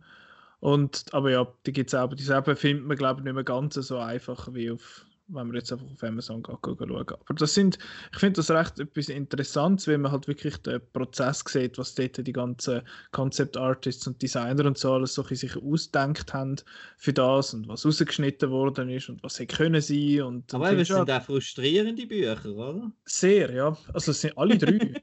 alle drei. Ich finde ja ich bin ja sonst eigentlich ein Apologist von der Sequel-Trilogie. Ich finde ja vor allem Force Awakens und Last Jedi finde ich super und Rise of Skywalker not so much. Aber es hat die allen Sachen drin. Ich finde, man, das wäre viel geiler gewesen als, als das, was sie jetzt gemacht haben. Eben zum Beispiel wie Last Jedi, der Tempel vom, vom äh, wie heißt's, vom Luke, anstatt nur da die kaputten Steinhütte dort, haben sie einen riesen Tempel auf so einem Spitz von einem Berg und so Zeug gehabt. Dann haben sie einen Haufen Ideen gehabt. Das ist mega spannend. Und das Neue jetzt, ich finde das mega krass, Marc. Ich weiß nicht, ob dir das auch aufgefallen ist, sowohl beim Visual Dictionary als bei dem jetzt. Es ist kein Wort von Palpatine fällt. Nicht. Einfach, er wird einfach totgeschwiegen. Es ist, mhm. ich weiß nicht, oh, dürfen keine Spoilers, aber es wird jetzt im Art of Stars komplett Exegol gezeigt und alles. Also, und dabei hat es ja so viel Verspätung gehabt mit dem Release. Ja. Genau, es sollte eigentlich im also März, äh, März, sollte eigentlich im Dezember sollen rauskommen, oder? Mhm mit dem Zum Film. Filmstart, und jetzt, genau. Ja. Und sie haben sie aber ein bisschen so, dass jetzt äh, in dem, im Last Jedi hat es noch ein bisschen etwas von der Schlussszene von Force Awakens drin gehabt, so ein bisschen wie ähm, der, der Epilog vom letzten Film ist der, der Prolog von dem Buch, jetzt in dem Sinn. Und das haben sie jetzt da gemacht, also es sind nachher solche Last Jedi Schlusssachen, die sie gezeigt haben, die noch cool sind dann ist auf Rise of Skywalker gegangen und dann hat es einfach irgendwie von Palpatine nichts gehabt. Wenn du das Ding hinterher gehst, in Index finde ich sehr lustig, da habe ich dort nach dem Palpatine gesucht und es ist unter äh, Darth Sidious ist nichts drin gewesen, unter Sidious ist nichts drin gewesen, unter Palpatine ist nichts drin gewesen, aber unter Chief Palpatine hat man etwas gefunden und zwar verweist das auf Seite 15 und Seite 15 ist fucking Vorwort und es ist kein Wortfall dort von Palpatine. Auf Seite 16 fällt das Wort palpable, vielleicht gilt das, who knows. Aber es wird auch Padme Amidala wird erwähnt laut dem Index auf Seite 15. Also das verstehe ich gar nicht. Das ist, glaube ich, ein, bisschen ein Clusterfuck gewesen. Und ich glaube, ich weiß nicht, ob ich das jetzt einfach falsch interpretiere oder einfach interpretiere. In diesem Buch siehst du so ein bisschen, was die Concept Artists geschrieben haben, die finden, hey, look, so haben wir es gedacht und dann hat der JJ gefunden, nein, das finde ich geiler und so und dann haben sie es so ein bisschen umgebaut. Und da bin ich ein paar, habe ich wirklich das Gefühl gehabt, man merkt, dass sie ein bisschen frustriert sind. Weil sie haben zum Beispiel am, äh, einen Thronraum im Kopf gehabt für den Kylo Ren dass jetzt der dort auf dem Thron sitzt und so und dann am Schluss ist es einfach so ein weißer, steriler Raum geworden, wo er da auf so einem komischen, also wo er da am, am wie heißt er, am Vader seine Masken aufgestellt hat. Aber, Aber mit der Dark Rain noch nebendran, hure geil. Ja, es hat so viele sehr, sehr coole Visuals und auch der ganze Prozess mit dem Orakel, wo rausgestrichen worden ist im, im Film nachher, das ist ja, das haben wir uns im Review dort so ein bisschen beschwert, auch, dass der Start so viel so, wow, du wirst mit reingerührt. Und dass dort dann am Anfang auch etwas fehlt, das ist so. Und die Deleted Scenes, lustigerweise, werden auf keiner, sind auf keiner Blu-ray oder so offenbar drauf. Die werden dann in einem äh, Comic dann zusammengefasst es gibt einen fünfteiligen Comic zu Rise of Skywalker, wo die Deleted Scenes drin sind. Also es wird, es wird alles Mögliche noch ausgefüllt, so die ganze Lücke werden in Comics und Bücher und so gefüllt und ja, es ist nicht ideal. Aber ich finde das Buch trotzdem sehr, sehr interessant, weil auch siehst, was findest du, oh, Gott sei Dank ist das nicht im Film und so, finde ich dann andererseits eben auch spannend. Aber ja, ich kann das nur noch schnell wieder erwähnen. Oder wie, du, wie findest du die Bücher oder das Buch jetzt spezifisch? Äh, es gibt einfach zu viele Bücher und dann ist halt das Problem, dass man die schnell ein bisschen durchblättert und dann wieder ins Gestell zurückstellt. Das stimmt, aber gelegentlich Aber, äh, nehme ich die wirklich raus und schaue, blättere es einfach mal wieder durch und schaue das an. Ich habe jetzt auch das, es gibt so ein Ralph McQuarrie Mini Art Booklet irgendwie, Mhm. wo ich glaube 300 Seiten hat oder so und es ist so ein Taschenbuchformat auf jeden Fall und das habe ich jetzt bestellt. Kommt bei Amazon, glaube ich, im Juni oder so, aber es ist glaube ich letztes Jahr schon rausgekommen. Aber es, ist, es wirkt interessant, ich bin sehr gespannt. Der Ralph Ich- McQuarrie hat so die irren Ideen gehabt, glaube ich einmal. Mhm. Und äh, Blueprints gibt es noch eins, was ich recht cool finde. Wo das ist dann eher die, technisch, äh, die technischen Zeichnungen von all diesen Raumschiffen und so weiter, aber auch von den Sets und so, wo du wirklich die architektonischen Pläne dann vom Dagobah-Set drin hast und so Sachen. Ja, nein, ist schon cool. Ja, das ist, das ist aber wirklich das Lässige an Star Wars, dass es so viel so, so Komplementärzeugs dazu gibt. Ich meine, die Art of the Avengers Infinity War wird niemand gesehen, weil, weil es einfach nichts zu sehen gibt. Jetzt im Vergleich zu Star Wars. Und das finde ich, finde ich wirklich noch interessant. Das ist echt cool. Aber es ist, es ist auch ein bisschen verwirrend und eben, wie du sagst, Marco, ein bisschen frustrierend. Für ja, aber was hätte, was wäre gewesen? Und eben das, das koppelt mit dem Skript von Colin Trevorrow, wo geleakt ist und so. Also, allegedly, nicht wahr? Ja, das ist alles ein bisschen. Ich denke immer wieder ein bisschen zurück, dass Rise of Skywalker ein bisschen, äh, ja, ein bisschen ein Letdown war. Aber dort hat es zumindest coole Musik gehabt bei Rise of Skywalker. Es war nominiert für einen Oscar und wir reden jetzt, reden jetzt über Filmmusik. Das ist äh, eine. Idee. Hey, das ist eine Idee gewesen, wo vor allem ihr zwei unbedingt mal haben wollen besprechen, weil ihr sind ja, also Marco, du bist Musiker, also ihr sind beide Musiker Mhm.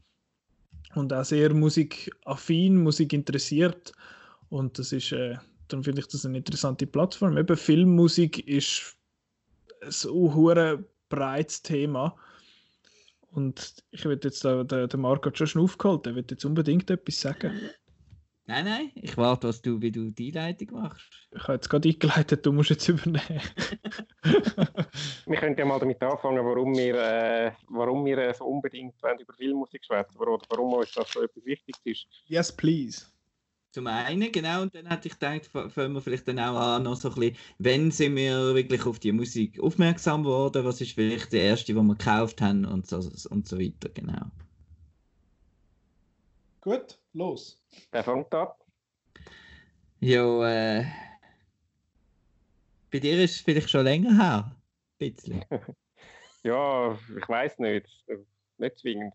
Also, ja, eben, also Musik generell ist mir schon immer wichtig gewesen. Ich, also, ich, ich mache selber äh, Musik, also ich spiele Klavier und äh, höre Musik und ähm, ja, Musik ist neben Film so eigentlich äh, also immer so ein bisschen meine andere grosse, äh, soll ich sagen, meine andere grosse Leidenschaft oder was auch immer gewesen.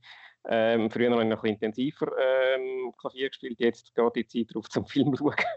ähm, nein, äh, und also ich, so das, der Schlüsselmoment, wo äh, Filmmusik äh, ist bei mir, es klingt jetzt nicht sehr originell, weil das ist so einer von diesen Filmen, die alle als erstes würde sagen, wenn es um Filmmusik geht, aber es ist wirklich, als ich das erste Mal äh, Once Upon a Time in the West geschaut habe.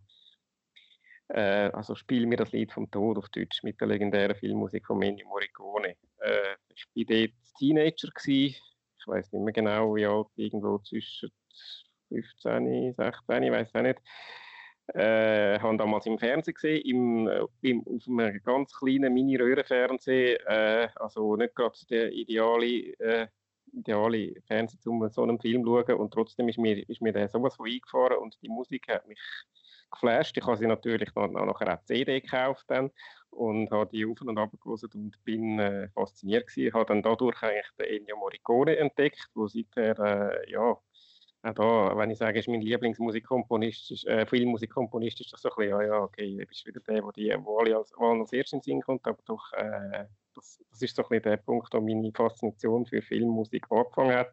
Ich habe dann auch angefangen, auf dem Klavier so viel Melodien zu spielen und äh, ja, ich, ist bis heute eigentlich äh, wichtiges Thema bleiben. Also ich habe gerne, ich habe einfach Musik in Filmen ist mir wichtig, weil äh, das, das kann so viel bewirken, so viel äh, äh auch Emotionen bewirken, kann auch Irritation bewirken, wenn sie, wenn sie absichtlich äh, falsch in Anführungszeichen eingesetzt ist.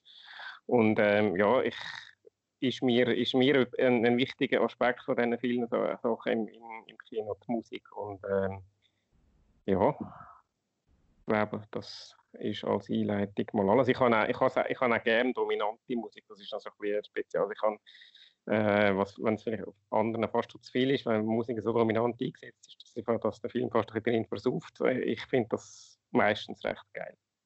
So, jetzt darfst du, Marco.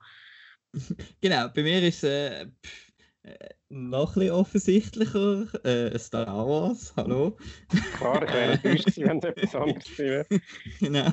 Und zwar habe ich, äh, als ich äh, mit Elfi das erste Mal Star Wars gesehen habe, habe ich äh, ja, natürlich die Musik cool gefunden.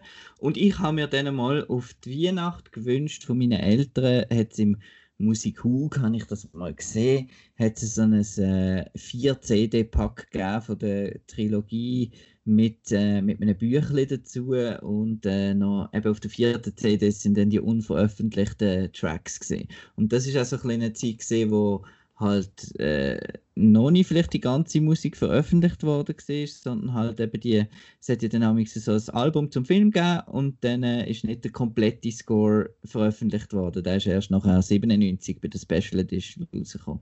Und was auch spannend war, er ist dort nicht in der richtigen Reihenfolge gesehen sondern wirklich als Album, als Hörerlebnis konzipiert gewesen, so welches Stück nach welchem Mann passt und so. Und das hat mich dann immer aufgeregt. Und dann habe ich angefangen, in diesen Booklets, da ist immer ein gestanden, zu welcher Szene das passt. Und dann habe ich die von diesen vier CDs dann auf Kassettchen überspielt, dass es nachher in der richtigen Reihenfolge war. Weil ich habe ja eigentlich den Film wieder erleben mit nur der Musik. Und für mich ist einfach die Filmmusik auch ein Mittel dazu, dass man den Film nicht muss schauen muss. Vielleicht kann man ihn ja nicht schauen, wenn man zum Beispiel auf dem Schulweg war. oder jetzt äh, beim Pendeln oder so äh, da ich nicht so gerne auf dem Handy einen Film schaue, kann ich aber die Musik hören. Und äh, gerade bei Filmen, die ich so oft gesehen habe, weiß ich dann natürlich genau, bei welchem Moment ich jetzt bin. Und dann sehe ich wie vor meinem inneren Auge nochmal noch mal den ganzen Film. Äh, weitergegangen ist dann äh, mit Stargate von David Arnold. Und ich äh, um auf Morricone zu kommen, der ist natürlich dann auch schon ziemlich eben in gesehen, dass man den cool findet. Und ich habe den immer blöd gefunden. Simon. Äh, ich habe den erst äh, später äh, können schätzen lernen, weil ich bin am Anfang wirklich so ein bisschen auf äh, ein grosses Symphonieorchester. Das ist es. Und habe dann später, da kommen wir jetzt nachher vielleicht noch dazu, eben auch gemerkt, eben wie wie viele verschiedene Filmmusik das es gibt. Oder? John Williams ist etwas, etwas ganz Klares, äh, wo, wo schon wo eigentlich er äh, Tradition weitergeführt hat von so den ersten Pionieren wie Max Steiner, wo Casablanca zum Beispiel, äh, glaube geschrieben hat. Yes. Ähm, wo ähm, da kommen wir gerade noch zu, den, zu der Technik vom Leitmotiv wo ja durch den Wagner und wie heißt das, äh, Nibelungen, ist glaube so ein bisschen das der Ursprung, dass er dann halt wirklich jeder Figur eine Melodie zu, zuteilt hat. Und das ist ja etwas, was der John Williams eigentlich zur Perfektion gemacht hat in Star Wars, dass da wirklich äh, äh, äh ein Motiv, zum Beispiel die Macht oder eben der Luke oder der Vader, dass jeder seine eigene Melodie hat und er dann die wie im Score halt so kann einweben und arrangieren und äh, verschiedene je nach Situation, dass man auch immer äh, immer weiß, wenn man es hört, oh, jetzt geht es um den Vader, jetzt geht es um die Leia und das habe ich auch einen sehr faszinierenden Teil von dieser Star Wars Musik gefunden. Ich übrigens auch, Morricone hat das auch gemacht, zum Beispiel spielen wir das Lied vom Tod. Soll ich jetzt auch noch etwas sagen, trotz allem? Also ich bin, mm, okay ich bin jetzt nicht, ich bin weder so musikalisch noch so Filmmusik enthusiastisch wie ihr. Ich habe früher auch, also ich habe nicht so feste Musik gemacht wie ihr, aber ich habe auch mal Schlagzeug gespielt vor langer Zeit, trotz meiner Meitli-Finger. Und, äh, und bei mir ist der mit der Musik, ich verbinde immer viel mit, also ich, eben, wie du schon gesagt hast, Marco, dass man jetzt halt vielleicht den Film nicht immer schauen oder nicht immer auf dem Handy schauen sondern einfach sich an etwas von dem Film erinnern und nachher die Musik lost. Und ich verbinde schon extrem viel so Sachen mit der Musik. Also wenn ein Film mich musikalisch kann abholen dann ist das, dann ist das immer ein großes Plus. Bei mir ist es aber in der Regel mehr der Soundtrack als der Score. Yeah. Aus irgendeinem Grund. Und ja, ich meine jetzt der, bei, bei La La Land ist der Soundtrack zum Beispiel, oder? Also gut, das ist wieder so eine Sache. Das ist, ist etwas anderes, genau. Das ist so eine Mischung eigentlich, aber das ist, ja, sind die Art von Sachen. Das Gleiche war mit Sing Street, darum hat mich der so abgeholt, weil mich einfach die Musik so super gut gedunkt hat und äh, sonst gewisse ich Sachen. Warte ich warte eigentlich noch von anderen. Was, Baby Driver? Yeah. Ja. ja, der selbstverständlich auch. Das ist ein klassischer Soundtrack, den habe ich auf der, also klassischer Soundtrack, das ist ein Soundtrack, das ist einfach zusammen gebaute Musik aus anderen, aus anderen Sachen, oder das, wo, wo nicht irgendwie für den Film gemacht worden sind. Und den habe ich auf Platten und also auf, auf richtiger Schallplatten und immer wieder durchgelassen. Und ich kann den auch nicht auf Shuffle hören, auf keinen Fall. Der muss in der richtigen Reihenfolge sein.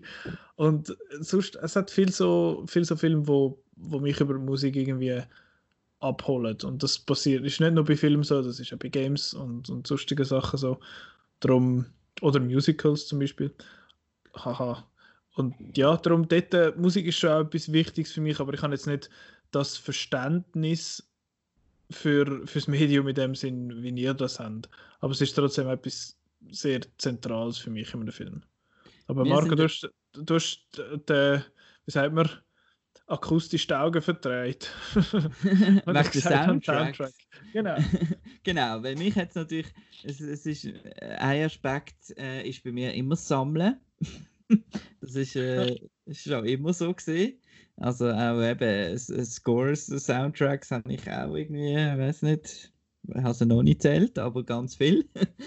Und äh, es ist auch immer so ein bisschen das Coole ist dass man den Soundtrack kauft. Das habe ich zumindest früher noch so ein bisschen interpretiert. Und dann hast du den Score hast du immer ein bisschen suchen weil das hat irgendein kleines Label rausgegeben. Da gibt es auch so Speziallabel wie Intrada, Varese Sarabande, La La Land Records und so weiter, wo man vielleicht noch könnte verlinken oder was auch immer. wo dann halt wirklich auch das, das Freak-Publikum ein bisschen ansprechen mit diesen Scores und wo dann auch zum Beispiel jetzt ähm, zum Beispiel ist jetzt gerade auf äh, Intrada äh, US Marshals von Jerry Goldsmith zum ersten Mal der komplette Score auf CD rausgekommen, irgendwie 20 Jahre später und so. Und an so Sachen habe ich dann halt, halt Freude. Oder, genau. was hast denn du, hast, ist denn das einfach, hey, ich habe etwas Spezielles mit dem Score oder ist das, hast du sonst ein Problem mit Soundtracks, meine ich? Ah, mit Soundtracks. Äh. Weil du, du hast dich ja öppe schon ein bisschen im Podcast auch darüber aufgeregt, dass man jetzt da über die, über die Action-Szenen einen coolen Popsong drüber tut, anstatt in Anführungszeichen richtigen Score. Ja, ich finde es einfach extrem viel schwieriger, zum einen einen Soundtrack-Song richtig einzusetzen. Das geht's ab und zu. Mhm. Und zum anderen hast du zu so einem Song immer schon eine Assoziation. Wenn es den Song schon gibt. Und du schon ja. kennst zum Beispiel. Und die ist ja dann nicht von dem Film, sondern von etwas anderem. Und dann bringt sie aus dem Film raus, während der Score für den Film gemacht ist. Okay, fair. Also das ist so ein bisschen, also wenn ich jetzt zum Beispiel nochmal, oh, dann gibt es natürlich so Songs, wo du eben mit einem Film assoziierst, wie zum Beispiel jetzt ähm, Cat People.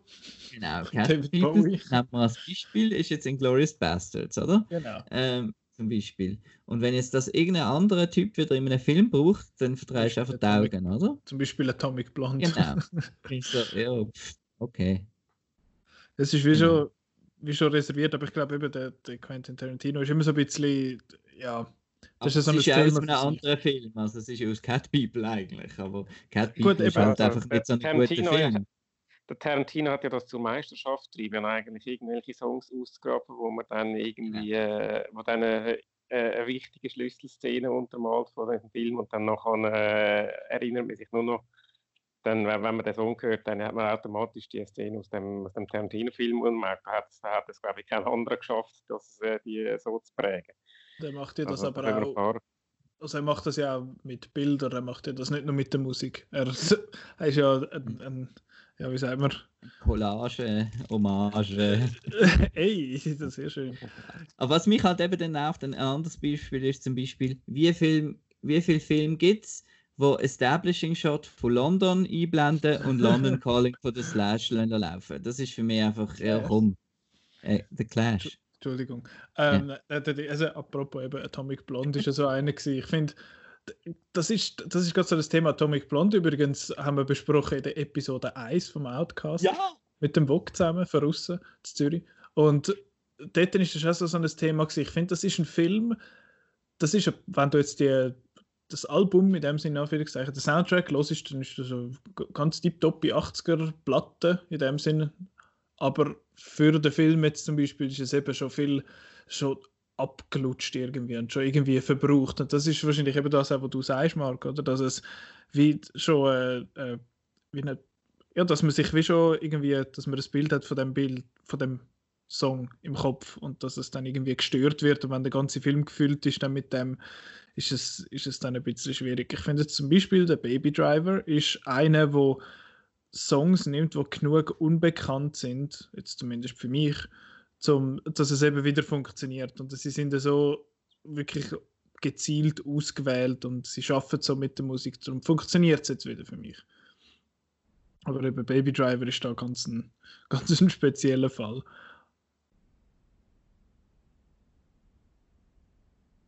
Hallo? Ja, betretenes Schweigen. Äh, weiss ah, ich, ich habe gedacht, der Simon sagt wieder mal etwas. Da habe ich mir jetzt. Ah, ich kann schon wieder mal etwas sagen. Also, Frage, also nein, ich bin eben grundsätzlich äh, Marco seiner Meinung. Eben, ich finde, es gibt dann so fantasievoller und weniger fantasievoll eingesetzte Musik. Und eben so zum Thema Songs, eben äh, kommt wahrscheinlich davon, wie bekannt der Song schon ist, den du einsetzt. Äh, und dann musst du halt eben schaffen, irgendeinen Song zu nehmen, wo noch nicht alle Leute schon die Assozi Assoziationen im Kopf haben und dann funktioniert das eigentlich sehr gut.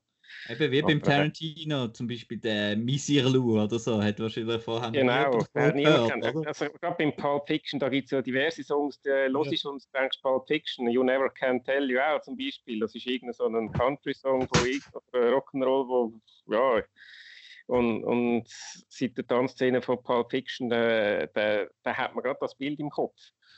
Von dem. Und eben das Miss Lou auch und, und auch der Schlusssong, den ich gar nicht mehr weiss, wie er heisst, der, der, der, das Gitarrenteil, das, das ist einfach, ja, das ist mittlerweile, könntest du fast sagen, das ist Pulp Fiction Soundtrack, wenn es die, die Lieder vorher schon gegeben hat. Und wenn du das schaffst, dann, ja, hast, hast du mindestens etwas geschafft. Aber eben eigentlich meine wahre, meine wahre Leidenschaft, oder, das, oder wie man das nennen ist schon auch so ein bisschen hinter dem Original Score, also dass eben Film, ähm, Musik, die extra für Film geschrieben worden sind, weil ich finde, das ist dann auch eine grosse Kunst, das so zu machen, dass beides zusammenpasst. Äh, jetzt weiß ich nicht, wenn wir noch über unsere Favoriten oder äh, Lieblingskomponisten reden, mhm. oder was hat der Moderator vorgesehen? In dem, äh, in dem Segment ist der Marco der Moderator.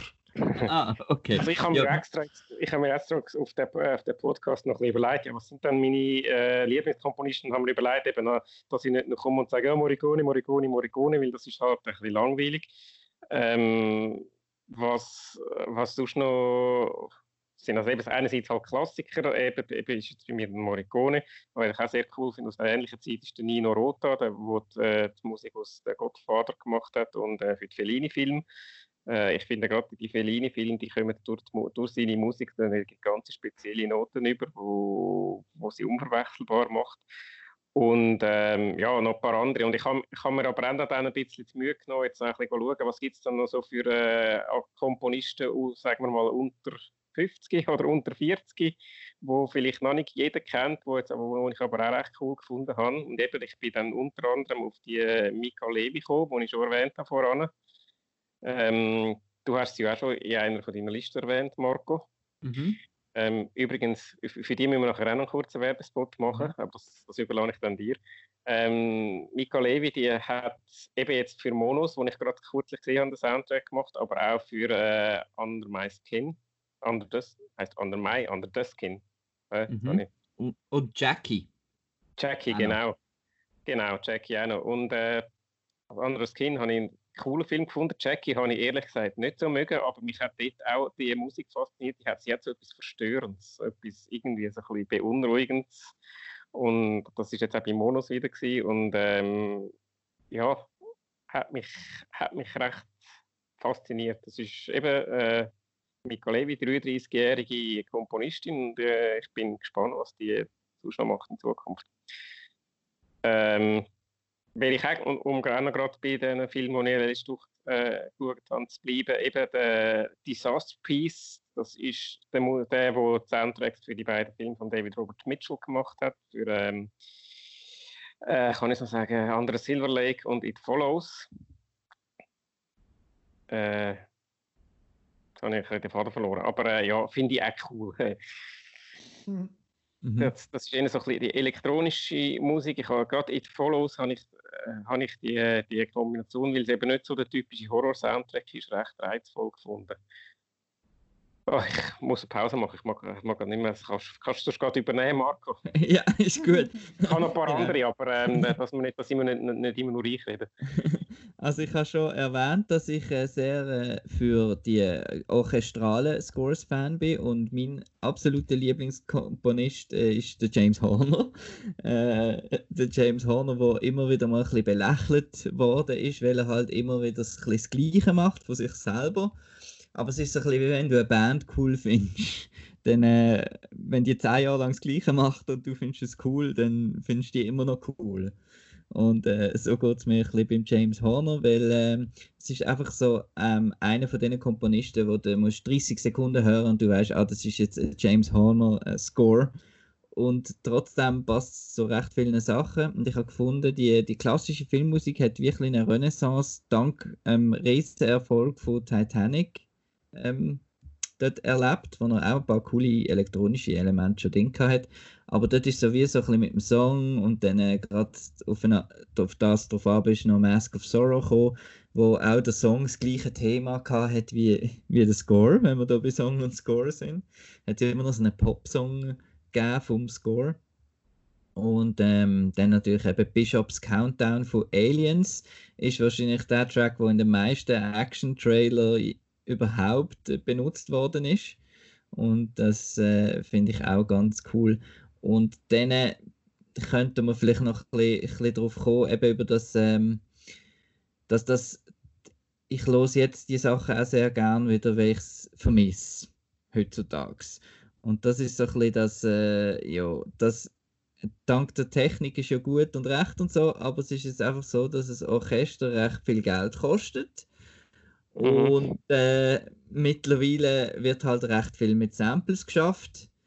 Und die Samples sind sehr gut mittlerweile technisch. Also vielleicht als Beispiel könnte man sich mal ein bisschen äh, guter Vergleich ist zum Beispiel der Clone Wars Score von der Fernsehserie, der gesamte. Der ist auch auf Star Wars Musik trimmt und so, auf, auf Orchester und so, aber ist alles am Synthesizer gemacht und es lebt einfach irgendwie ein bisschen weniger. Und ich habe das Gefühl, in, in, in moderneren Filmen lebt irgendwie die Musik nicht mehr so. Und es ist, es ist ein bisschen, ähm, die Schuld ist ein bisschen am Herr, äh, Herr Hans Zimmer vielleicht unter anderem. Ja, über den müssen wir auch noch reden. Zuschieben, dass das Ganze halt einfach so zu einer, so, eine, so ein wenig Identität hat im Moment und alles und so die große Musik ist, ist, ist eigentlich selten da.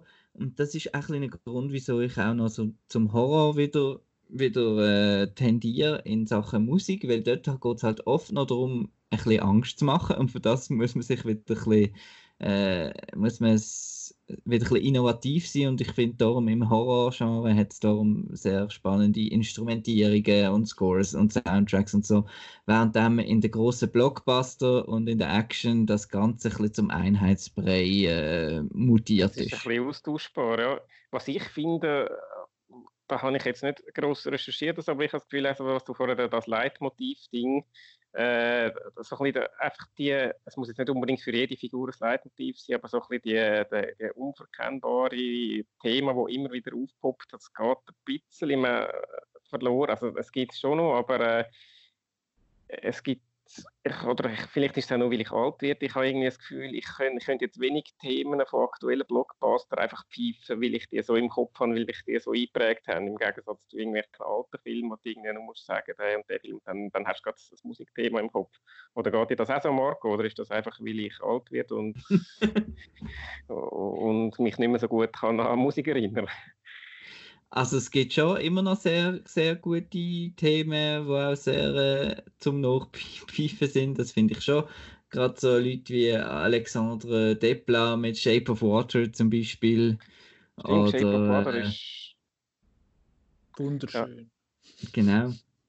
Also es gibt schon, aber es gibt einfach weniger, weil es halt jetzt irgendwie ein bisschen mehr darum geht, einfach das Bild zu unterstützen, was ja eigentlich nicht schlecht Mhm. ist. Aber wie du gesagt hast, Simon, ich habe auch gern, wenn die Musik einmal dominant wird und wenn man denkt, ah cool, man merkt jetzt die Musik richtig. Und jetzt ist, glaube ich, mehr so ein bisschen der Trend, man soll die Musik nicht zu fest merken, es soll sich noch ein bisschen mehr mit den Soundeffekten und dem überhaupt Lärm äh, Ja, es soll einfach so ein, mischen. Es, soll so ein, ein perfektes Gesamtkunstwerk sein, wo jetzt Genau. nicht irgendwie etwas dann fest aussticht und Mhm. ja, nicht Musik zu dominant sein. Und ja, eben für so Leute wie mi- mir, die halt die Musik einfach gerne ist dann fast ein bisschen schade. Und eben, äh, reden wir nochmal vom Hans Zimmer. Ich bin ja verschrien in der Redaktion, dass ich Hans Zimmer äh, nicht mag. Das ist so Mhm. ein, bisschen ein, ein Running Gag.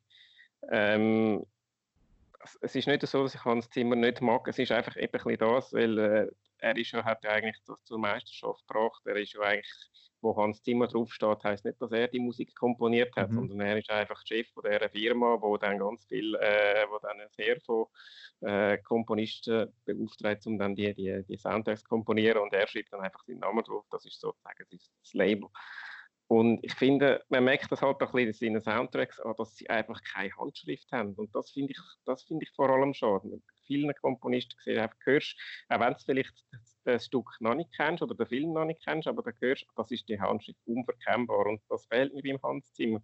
Es gibt Hans Zimmer Soundtracks, die ich cool finde, wo ich denke, ach, das war gewesen, weil mir vielleicht dann gerade halt der, der Herr XY, der dann dort verantwortlich war für die Musik, äh, gerade äh, meinen Geschmack drauf hat und ein anderer Hans Zimmer Soundtrack äh, nicht. Ich, ich, mir, mir fehlt dort irgendwie die Identität und das finde ich schade. Und darum bin ich auch ein bisschen abgeschätzt gegenüber Hans Zimmer. Ich habe das Gefühl, eben, er hat wahrscheinlich Filmmusik äh, auf eine neues, neue Professionalität gebracht, die es vorher nicht gegeben hat. Aber äh, es geht irgendwie so ein bisschen, ein bisschen das, das, das Unverkennbare verloren, finde ich. Also es, es ist, so wie ich den Prozess ein verstanden, ist dort, wo Hans Zimmer draufsteht, dort tut er meistens einfach äh, so ein bisschen, eben, wenn wir wieder bei den Leitmotiv sind, das Thema, das Hauptthema irgendwie ähm, komponieren und gibt dann, gibt dann den Rest eigentlich so alles, was die Zwischenmusik und so, äh, gibt er dann eben dem her von anderen Leuten ab. Was ich aber an seiner Firma, die, jetzt weiß ich nicht mehr, sie heißt, das kann man googlen, die heißt Remote Control heißt sie, genau. Äh, das ist da seine Firma, wo er das macht. Und was ich aber noch finde, ist, dass er doch durchaus noch ein paar Talente entdeckt, wie jetzt zum Beispiel der Benjamin Wallfisch, wo dann Mhm. nachher auch plötzlich eigenständig auch etwas macht. Also ich habe schon das Gefühl, es ist so, die Firma ist ein, ein Startpunkt für viele. Talentschmiede. Mhm. Das Ding ist doch Wo auch halt- dort äh, so ein der Lorne Balfe hat er, glaube ich, geheißen. Genau. Der Nick Lenny Smith damals, Harry Gregson Williams, alle die kommen alle aus dieser Zimmerschmiede. Genau. Aber die tönen dann auch alle ziemlich ähnlich. Außer ich finde jetzt zum Beispiel eben der Walfisch, finde ich jetzt einer von der spannenderen neuen Komponisten, wo halt auch immer noch ein bisschen auf Orchester setzt, aber mit Elektronik äh, verbindet. Äh, der Trend mit dem, im Moment habe ich immer noch das Gefühl, wir sind in einem Sicario-Trend. ähm, Ja, mit der glaub- wummernden Bass. Genau. Ich glaube, der Track heißt irgendwie The Monster oder so etwas aus Sicario, wo der Johann Johansson da einfach den, den Drohnensound gebracht hat, wo so eine, eine Note gegen Abend, so eine und genau der gleiche Sample hört man zum Beispiel auch in, in den neueren Mission Impossible Scores vom Lorne Balfe, gerade zum Beispiel, und auch in ganz vielen Sachen. Und ich habe immer das Gefühl, es gibt immer wieder so Trends, auf das steigen dann auch halt die Regisseure ein, wo jetzt ihre Actionfilme machen, die sagen vielleicht, oh, ich will, dass das das war tönt. geil gewesen, Ähm, Sicario. Das, genau. das machen wir auch. Und der kommt halt das Gleiche. Und da sind wir bei der ganzen Praxis von diesen Temp-Tracks. Der, der George Lucas hat damals das auch schon gemacht mit klassischen Stücken. Ähm, also hat er sich, man schneidet dann den Film zusammen und tut die Musik von schon existierenden Stücken da- dazu schneiden. Und das Problem ist, äh, dass dann die Regisseure so sich schon an das gewöhnt haben, weil sie mit dem geschnitten haben, mit der Musik und so weiter, dass dann wieder der Komponist ein bisschen weniger Freiheit hat. Also nimmt vielleicht jetzt irgendeinen, der, weiß doch nicht, der, der Tomb Raider Regisseur, ähm, nimmt irgendwie den Score von Mad Max Fury Road während der Actionsequenz und dann äh, läutet er am Junkie XL an und sagt, hey, da hast doch du das gemacht. Und dann will der Junkie XL vielleicht, oder Tom Holkenborg, wie er heißt, vielleicht etwas Neues machen. Und dann findet der Regisseur, ah, es tönt noch ein bisschen zu wenig wie das, jetzt habe ich mich schon so an das gewöhnt. Und Mhm. darum tönen dann viele so ähnlich. Das ist, Das halt, das ist noch häufig so ein bisschen der Teufelskreis. weil Innovation hat es halt immer ein bisschen schwieriger, wenn sich mal etwas, das, das ist jetzt nicht nur bei der Filmmusik, sondern bei allem Möglichen so, wenn du mal ein Erfolgsrezept hast und denkst, oh ja, genau so, und dann haben haben die Leute im Kopf und dann musst du halt wieder irgendetwas bringen, was ein bisschen ändert ist. Das ist ein Stück weit halt natürlich. Und darum finde ich es spannend, wenn dann wieder mal einer etwas Neues probiert, wo dann, wo sich, wo dann auch äh, sich durchsetzt. Das, da finde ich noch ein spannendes Video vom äh, Every Frame a Painting, wo ich sicher auch schon mehr als einmal erwähnt habe im Podcast. Der hat, glaube ich, einen Mehrteiler gemacht, der Marvel Symphonic Universe. Dort wird das Thema Temp-Musik sehr stark behandelt und sie zeigen eben auch so Beispiele, was wahrscheinlich gelost worden ist, also was man wahrscheinlich unterleitet hat. Jetzt im Fall von Mad Max, ich finde Mad Max Fury Road einen super geilen Score, aber auch dort hat es gewisse Sachen, wo, wo du findest, okay, wenn du jetzt da das, den Teil, das Stück vom, vom Winter Soldier nimmst und irgendwie auf 110% Speed tust, dann hast du quasi das gleiche wie das, was nachher bei Mad Max Fury Road gelandet ist.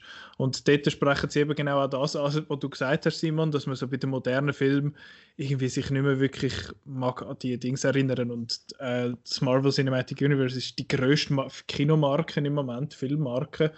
Und die sind sehr schuldig, was das angeht. Was mich aber jetzt sehr positiv überrascht hat, ist, dass jetzt eben zum Beispiel bei Endgame das Avengers-Theme vom, äh, vom Alan Silvestri hingeholt haben. Weil ich finde, es ist schon so, dass Musik einfach nochmal, eben, ihr sagt, sie rückt so ein bisschen in den Hintergrund. Ich finde, das ist in gewissen Momenten genau eben der falsche der falsche Weg, sondern Musik hilft ja sehr fest, gewisse Emotionen irgendwie zu, wie sagt man, zu provozieren. Und das, eben, wenn du jetzt das durchziehst bei den Avengers, du hast das Avengers-Theme, das ist gerade das einzige, und nachher hat der Captain America noch eins, da mit den Trompeten und so. Aber sonst, also, Iron. Man 3, Thor 2 haben wunderbare Hauptthemen von, von Brian Tyler. Dort ist das Problem, die kommen dann nachher nicht mehr oder wieso nicht mehr. Und das ist dort eher so ein bisschen, glaub, das Problem von der Abspruch oder dass dann halt der andere Komponist das nicht will einsetzen oder was weiß ich. Ich finde, vermutlich. es, äh, ich finde, es gibt einige gute Themen in, im Marvel, in den Einzelfilmen, aber sie werden einfach nicht konstant in die Teamfilms übergebracht, wo sie eigentlich auch müssten dann sein, dass sie dann eben den Wiedererkennungswert dann Es, eben, es, müsste penetrant, es müsste viel penetranter sein. Also das finde ich, was wirklich so ein bisschen, halt ein bisschen aufs Total. sagen, Ah, weil eben, ich, ich bin ja Marvel, ihr- kennt mich, ich schaue den Film, aber ich bin nicht der große Fan, aber ich erinnere mich nicht an, an die Themen. Und obwohl ich ein gewisses äh, Flair für Filmmusik habe, und das finde ich eigentlich schade. Eben, ich habe alle Filme nur einmal gesehen, aber das lange offenbar nicht. Nein, nicht alle nur einmal, aber viel, viel Marvel-Filme nur einmal gesehen. Eigentlich müsste ich nach einmal schauen, müsste ich eigentlich müsste ich das können mitsummen. Es ist nur das. Avengers-Theme, aber eben bei, bei Endgame zum Beispiel ist das, so viel mir ist, der einzige Moment, dort, wo der Tony Stark da am, äh, am Cap sein Schild wieder retour gibt. Und dort äh, kommt die, kommt die, die Captain America-Fanfare so fein im Hintergrund, was ich mega cool gefunden habe, ein mega schöner Touch, weil halt der Alan Silvestri den Sub-Score auch gemacht hat. Und da hat er sich selber ein bisschen referenziert, was Mhm. vielleicht auf das zurückzuführen ist, was du sagst, Marco, dass er da mit niemandem müssen absprechen sondern Genau, in Infinity das War ist ja gemacht. in Infinity War ist ja auch das Captain America Thema am dominantesten, wo der Zug einfährt und dann kommt er Mhm. und Judy Hui und so. ja, ich denke schon, das ist doch ein bisschen, äh, man hat ja auch in Justice League gesehen, es hat zuerst groß geheißen, wir bringen das alte John Williams Superman-Theme und das Danny Elfman Batman-Theme und man hat es fast nicht gehört. so also, viel gerumsen CD, CD. Ähm, eben, was ich noch einfach ein wichtiger Punkt finde, ist, dass, dass, dass mit den äh, dass mit den synthetischen Orchester und so, ich denke, das macht auch viel aus, dass eben so ein Einheitsbrei ist, dass halt einfach nicht mehr wirkliche Musik aufgenommen wird, oft. Und ich finde das jedes Mal halt schön, wenn man wieder mal hört, ja, die haben jetzt irgendwie ein, ein 200-köpfiges Orchester gehabt und so, und es macht halt einfach, einfach einen Unterschied. Während eben so Sachen wie It Follows und so finde ich auch mega cool, wenn es natürlich passt vom Film her. Aber das sind alles sehr. Aber das, das, das, die Nachmachung vom Orchestersound, das stört mich einfach jedes Mal, wenn es so nach MIDI, nicht, nicht gerade nach MIDI, aber man hört es einfach irgendwie, dass das programmiert ist. Fürs, fürs geschulte Ohr vor allem, oder? Ich, ich, ich weiß jetzt nicht, ja, ich ja. höre es vielleicht bei einer Gitarre oder so, wenn du zum Beispiel nicht hörst, dass jetzt der bei den, bei den Chords, die er spielt, dass er jetzt da auf und ab rutscht dann das höre ich vielleicht jetzt schon noch, aber sonst ist jetzt das nicht so ein Problem. Der, der Jasper Kidd ist auch ein relativ bekannter äh, wie sagen wir, Komponist, aber der ist vor allem bei den Games eigentlich groß gewesen. und der hat, hat, hat sein, sein Markenzeichen eigentlich gesehen, dass er das alles synthetisch gemacht hat und ich finde, er hat super coole Scores zusammengebaut, aber ich weiß jetzt nicht, wie neu das würde auffallen, ich jetzt würde finden, dass das alles irgendwie mhm. ein bisschen fake tönt ein gutes Beispiel sind ja alle die furchtbar schrecklichen Epic Trailer Music, muss man nur mal googlen. Und dann hat man da die fake Orchester äh, mit den, den langweiligen Trail. Das ist auch noch so etwas, Trailer-Musik. Ist früher hat man irgendwie Musik von einem anderen Film für einen Trailer genommen. Und heute wird es eher extra für den Trailer komponiert, damit dann auch die Schnitt mit und so weiter. Und das ist einfach so genau der Stil von Musik, die Trailer-Musik, die ich meine, mit dem fake Orchester-Sound, was sich jetzt ein bisschen, ein bisschen durchsetzt. Und das kommt wahrscheinlich auch ein bisschen von den Games. Das kann schon sein, aber ich muss im Fall, also bei den Games hat es viel, also der Harry Gregson Williams, Lorne Balfe und alle, die haben auch schon, Michael Giacchino, die haben alle Musik gemacht für Games bevor es eigentlich in den Film gross eingestiegen sind oder so ein hin und her, ein bisschen beides. Das ist schon so und ich finde, ich muss die, die ganze, oder zumindest eine Gruppe von diesen Trailer Musiksachen, muss ich so in Schutz nehmen. Ich bin ein großer Fan von Two Steps from Hell, aber ich meine eben auch, dass die wirklich ein Orchester sind und das auch richtig einspielen und jetzt auch auf Tour gegangen wären, äh, wenn, jetzt nicht, wenn jetzt nicht alles abgesagt worden wäre jetzt im Mai. Und die werde ich jetzt schauen, beziehungsweise hören, weil sie gehen wirklich mit dem Konzert, also die machen wirklich Konzert mit Orchester und alles. Und die selber finde ich absolut fantastisch. Die haben schon großartige Trailer-Musik gemacht, aber sonst gibt es so äh, Audio-Maschinen und so, die ich auch früher genau, cool, ja.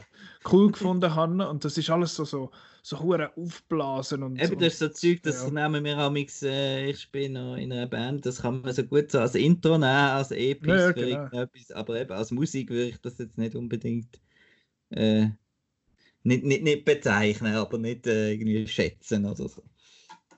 Es ist so das Zeug, wenn du halt irgendwie suchst, Epic Music 10-Hour Mix oder so auf YouTube, dann kommt das Zeug. Und das, bin ich schon auch zu einem gewissen Grad empfänglich, muss ich sagen, für das. Und eben vor allem Two Steps from Hell ist halt etwas, was ich früher vor zehn Jahren oder so viel gelesen habe. Und dort ist schon auch aus dem Game-Trailer rausgekommen. Ich weiß es nicht, eben Games und Filme, die beeinflussen sich seit 20 Jahren die ganze Zeit hin und her. Also was ist, wer hat jetzt mit was angefangen, weiß ich nicht. Aber ich behaupte jetzt, dass zumindest Filme damit angefangen haben, äh, irgendein irgendein Popstück zu nehmen und das nachher auf in so eine traurige Version zu machen. Und yeah. dann, und dann, äh, dann, ist es, dann ist es total emotional und dann ist es cool und halb so schnell und darum ist es eben gut. Ja, das ist eben das ist ja so ein Trend, wo dann aber immer nur in den Dings eigentlich verwendet wird, eben nur in den Trailer. Aber eben Trailer und Film, ja, wie Trailer auch Film können kaputt machen sie. Suicide Squad, gut, der wäre wahrscheinlich auch so nicht super geworden. Aber ja, der hat jetzt zum Beispiel auch einen coolen Soundtrack, der aber scheiße gebraucht ist. Also, ja. Mhm. Jetzt alle möglichen, alle möglichen Beispiele. Ja. Ich, noch, Ich kann noch etwas sagen, es ist nur von wegen synthetisch. Ich finde, einer von diesen Soundtracks, von ich, oder Scores, jetzt auch so eine Mischung, die ich sehr, sehr cool finde, ist äh, zum Beispiel der von Drive. Ich bin nicht der größte Fan von Drive, vom Film an sich. Ich finde den ganz gut. So nach dreimal schauen. Und ich habe dann nach dem ersten Mal schauen schrecklich gefunden, weil mir der Trailer einen Actionfilm verkauft hat und ich bin dort noch ein doof und habe nichts gecheckt. Und jetzt finde ich ihn ganz okay und der, der Score und Soundtrack dort von Kavinsky ist echt geil. Der, das, das halt das Synthwave, Retrowave. Aber der Score ist von Clint Mansell, oder? Clint Mansell, ja, ich verwechsel den und den Clint, Cliff Martinez die ganze Zeit. Aber oder von Cliff Martinez.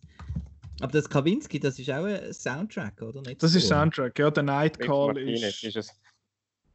Sorry, Entschuldigung. Okay, die verwechsel ich auch immer. Eben, genau. das machen aber beide auch so ein bisschen elektronisch angehauchte ja, Sound, Dings, Aus irgendeinem Grund kommt mir bei Clint Mansell der Two Guns in Sinn mit dem Mark Wahlberg und dem Denzel Washington, der ein cooles Sound, der ein cooles Score hat.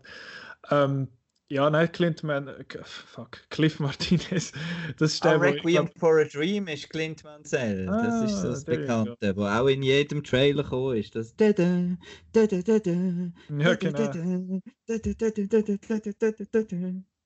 Genau, genau das. Ähm, und Cliff Martinez ist der, der eh noch jemand mit dem äh, Nicholas Winning Refn zusammenarbeitet hat. Der Neon Demon ist auch von ihm, der hat auch sehr einen coolen Song drin. Also sehr ein cooles Stück drin. Also coole Sachen.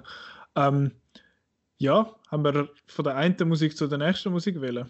Vielleicht, bevor wir die schöne Überleitung machen, will ich doch noch kurz den Werbespot machen, für, bevor es wieder vergessen geht. Am ja. äh, Marco seine super äh, Daily Spotify-Pod äh, äh, Playlists. Ähm, für die, die es noch nicht gesehen haben, auf outnow.ch, der Marco macht jeden Tag eine Playlist mit äh, Filmmusik von ganz unterschiedlicher Art. Einmal ist es Westernmusik, einmal ist es Horrorfilmmusik, einmal ist es äh, sonst etwas. Äh, ich bin ein großer Fan, ich höre die auch immer und äh, ja, äh, alle, die Filmmusik gerne haben, unbedingt reinhören. Danke. Also, ja. Ich, ja, nein, versuche auch noch immer bisschen etwas dazu zu schreiben. Ja, ja. Genau. Ich freue mich jeden Tag drauf und das, das hat auch viele Zeug, die ich noch, noch nicht kenne oder die mir, mir noch nie aufgefallen ist. Und ich finde es wirklich cool. Yeah, ähm, ja. Werbespot vorbei, jetzt also, vor der Filmmusik. Also eines von meinen Lieblingslieder ist ja die französische Nationalhymne. ja, genau. Das, das ist ein super, das ist ein super Movie-Soundtrack. Wer hat den ja, ja, ja. Die Marseillaise. Ja, ja.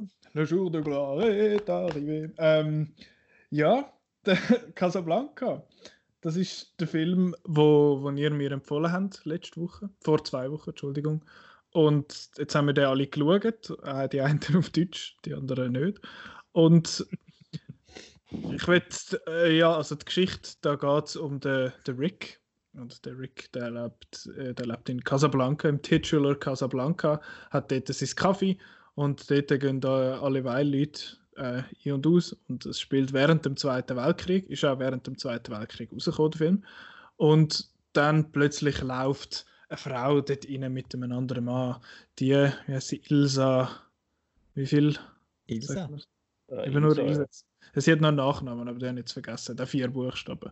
Äh, Ilsa und dann merkt man so, ah, das ist mal etwas gesehen und so. Und ja, dann ist das eine Liebesgeschichte nachher. Also Spielt ja so Spielt ja während des Zweiten Weltkrieg.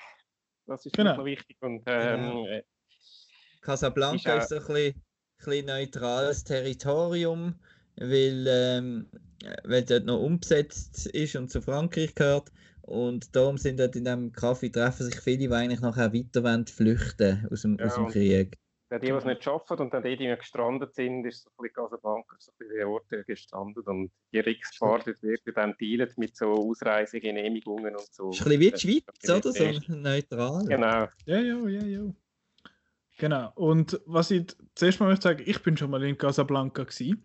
Uh, äh, es hat ganz am Anfang, was Casablanca mal zeigt, siehst, sieht man das Minarett von so einer Moschee. Die Moschee ist wunderschön, die ist echt toll. Die kann man anschauen. Dort haben wir einen ganz komischen Reiseleiter gehabt, der auf Englisch geschwätzt hat, aber nach jedem Satz, den er gesagt hat, dass er sich so fest müssen räuspern, dass hat man gemeint, er müsste jetzt dann gar kützeln. Also ich finde wirklich, yes, please follow now. Dann willst du, wow, okay, Jesus, are you okay? Ähm, aber ja, es ist, sonst die Stadt ist recht seltsam, weil du schaust äh, das riesige Werk an, wo von einem, glaube sogar von einem Christ, der Architekt ist ein Christ gewesen, weil Casablanca ist dort, beziehungsweise allgemein Marokko ist, glaube nicht so, so Muslim, also es ist schon sehr muslimisch natürlich, aber es ist sehr tolerant, was andere Religionen angeht und so. Aber dann stehst du vor dem Gebilde, das da Millionen, Milliarden gekostet hat und was er sicher nachher drehst du um und dann haben sie dort irgendwie die kaputtesten Häuser, die du je gesehen hast in deinem Leben. Also es ist schon recht komisch. Und Fun Fact, das Ricks äh, Café American gibt es nicht. Das Also ist, sie haben, glaube ich, sowieso ziemlich alles im Studio gedrillt, habe ich gemeint. Es ist ziemlich alles, es sieht da ziemlich alles fake aus. Es, es macht keinen Sinn, dass an dem Ort, wo das, das Flugfeld ist, dass es dort das Flugfeld ist. Mhm. Aber äh, ja, Da muss ich dir jetzt gerade das erste Mal widersprechen, dass er alles fake aussieht. also ich nein, Find, das, äh, ich- ich kann mich vielleicht ein bisschen hart ausdrücken. also ich finde etwas vom, vom Faszinierenden von dem Film jetzt, wenn ich ihn heute erlebt habe, ist so ein bisschen, dass das, dass das Café richtig so ein Ort ist, irgendwie, wo lebt und auch das liegt auch dran am Kostümdesign, an den, Sch- an den Statisten, die hinten durchlaufen. Eben, du hast nie irgendwie das Gefühl, das ist jetzt irgendwie eben fake oder so. Ich habe das Gefühl, das ist so wirklich so, hat mich ein bisschen an Star Wars Cantina erinnert. Ah. Einfach so ein bisschen in der Qualität von, ja, da, nein, aber da läuft etwas, da geht es ein und aus und so. Das finde ich so ein bisschen, Ja, habe ich jetzt so extrem gespürt. Der Ort, wo sich alle treffen und wo alle Fäden zusammenlaufen, ist so ein Mhm. bisschen. Das stimmt. Das, so alles, was im und um Ricks äh, um ist, das finde ich, wirkt echt. Alles andere wirkt sehr, wirkt ein bisschen kulissenhaft. Aber auf das, auf das kommen wir nicht noch. Aber es hat offenbar irgendeinen Fan gegeben von dem Film, wo nachher in Casablanca das richtige Ricks in dem Sinn nachgebaut hat. Also man kann das besuchen, aber dort haben sie nicht gefilmt. Das war eine Mhm. Stage. Gewesen. Ähm, Jetzt, Ja. der, der Regisseur, der Michael Curtis, hat über 100 Filme gemacht und äh, das hätte man früher noch können. Und jetzt, wieso genau ist echt Stadt Casablanca so der Klassiker, den, den musst du gesehen haben? Das habe ich mich im Fall auch gefragt, ein bisschen, wenn ich den geschaut habe. Weil, äh, was ich von dem gehalten habe, das erzähle ich nachher noch. Aber es ist so ein bisschen, ich weiß nicht, ich weiß halt nicht, was der für andere Filme gemacht haben, aber es ist, glaube ich, einfach, weil es, weil es so eine zeitlose, relativ einfache, relatable Liebesgeschichte ist, habe ich das Gefühl. Wo aber auch irgendwie schön eingefangen ist und ein schönes Framing hat, also schön, ein interessantes Framing hat und so. Von dem her, ich weiß nicht, ob es vielleicht das ist. Ich weiß nicht, was sagen dir? Ja, also der Humphrey Bogart ist natürlich einfach ein verdammt cooler Hund. Und äh, hat einfach- er hat einfach ein Charisma und eben auch so ein bisschen die, äh, eben, wenn er zuerst an den Zyniker gibt und nachher merkst du, dass er eigentlich doch ein grosses Herz hat und sozusagen, dass sich äh, seine eigene, äh, seine eigenen Gefühle op- opfert für das äh, große Gute. Äh, das ist halt schon so ein bisschen die, das Univer die universelle, soll ich sagen, Helden-Ding. Ähm, und also ja, warum jetzt gerade der Film äh, so berühmt ist, ich weiß es auch nicht. Er ist eben, er funktioniert auf, auf vielen Ebenen. Er ist eben, äh, er berührt die emotionale Ebene, hat Charaktere, eben vor allem der Humphrey Bogart, wo, äh, wo die, wo die mitnehmen. Und natürlich eben sind wir, sind wir wieder bei der Musik, die das Mhm. äh, äh, eben nicht Played Again Sam, wo ja auch ein Missquote ist, sondern äh, aber äh, das berühmte As Time Goes By. Und ja, ich kann noch mal etwas sagen, jetzt ist mir entfallen. Ich weiß es nicht. Aber Also so bisschen, es ist einfach so ein bisschen das perfekte Melodram. Entschuldigung. Und er ist einfach, er ist einfach sehr, sehr unterhaltsam, finde ich. Eben, es ist jetzt nicht so, ähm, dass das Vorurteil, äh, alte Filme, da ist alles langweilig und so, sondern äh, die Story, genau, die Story geht, eben, es ist, es ist relativ simpel, aber sie geht auch schnell vorwärts, finde ich. Und es ist auch spannend, äh, die äh, geschichtlich die Situation und das mit diesen Papier ist auch noch ein gewisses Spannungselement drin und ja, das und eben es sind einfach auch zwei schöne Menschen in der Hauptrolle und ja. Und schöne Bilder am Schluss auf dem Flugfeld und also ich, ich finde es einfach ein sehr, Natürlich. Äh, Entschuldigung. sehr kurzweiliger Film, habe ich sagen. natürlich noch die all die memorable Quotes, die es drin hat, eben, Mhm. ähm, äh, auch wenn sie zum Teil falsch zitiert sind, aber sie sind doch legendär. Und natürlich der berüh berühmte Schlusssatz, äh, Beginning of a Wonderful Friendship, beziehungsweise bei mir ist das, gewesen, das ist der Beginn einer wunderbaren Freundschaft.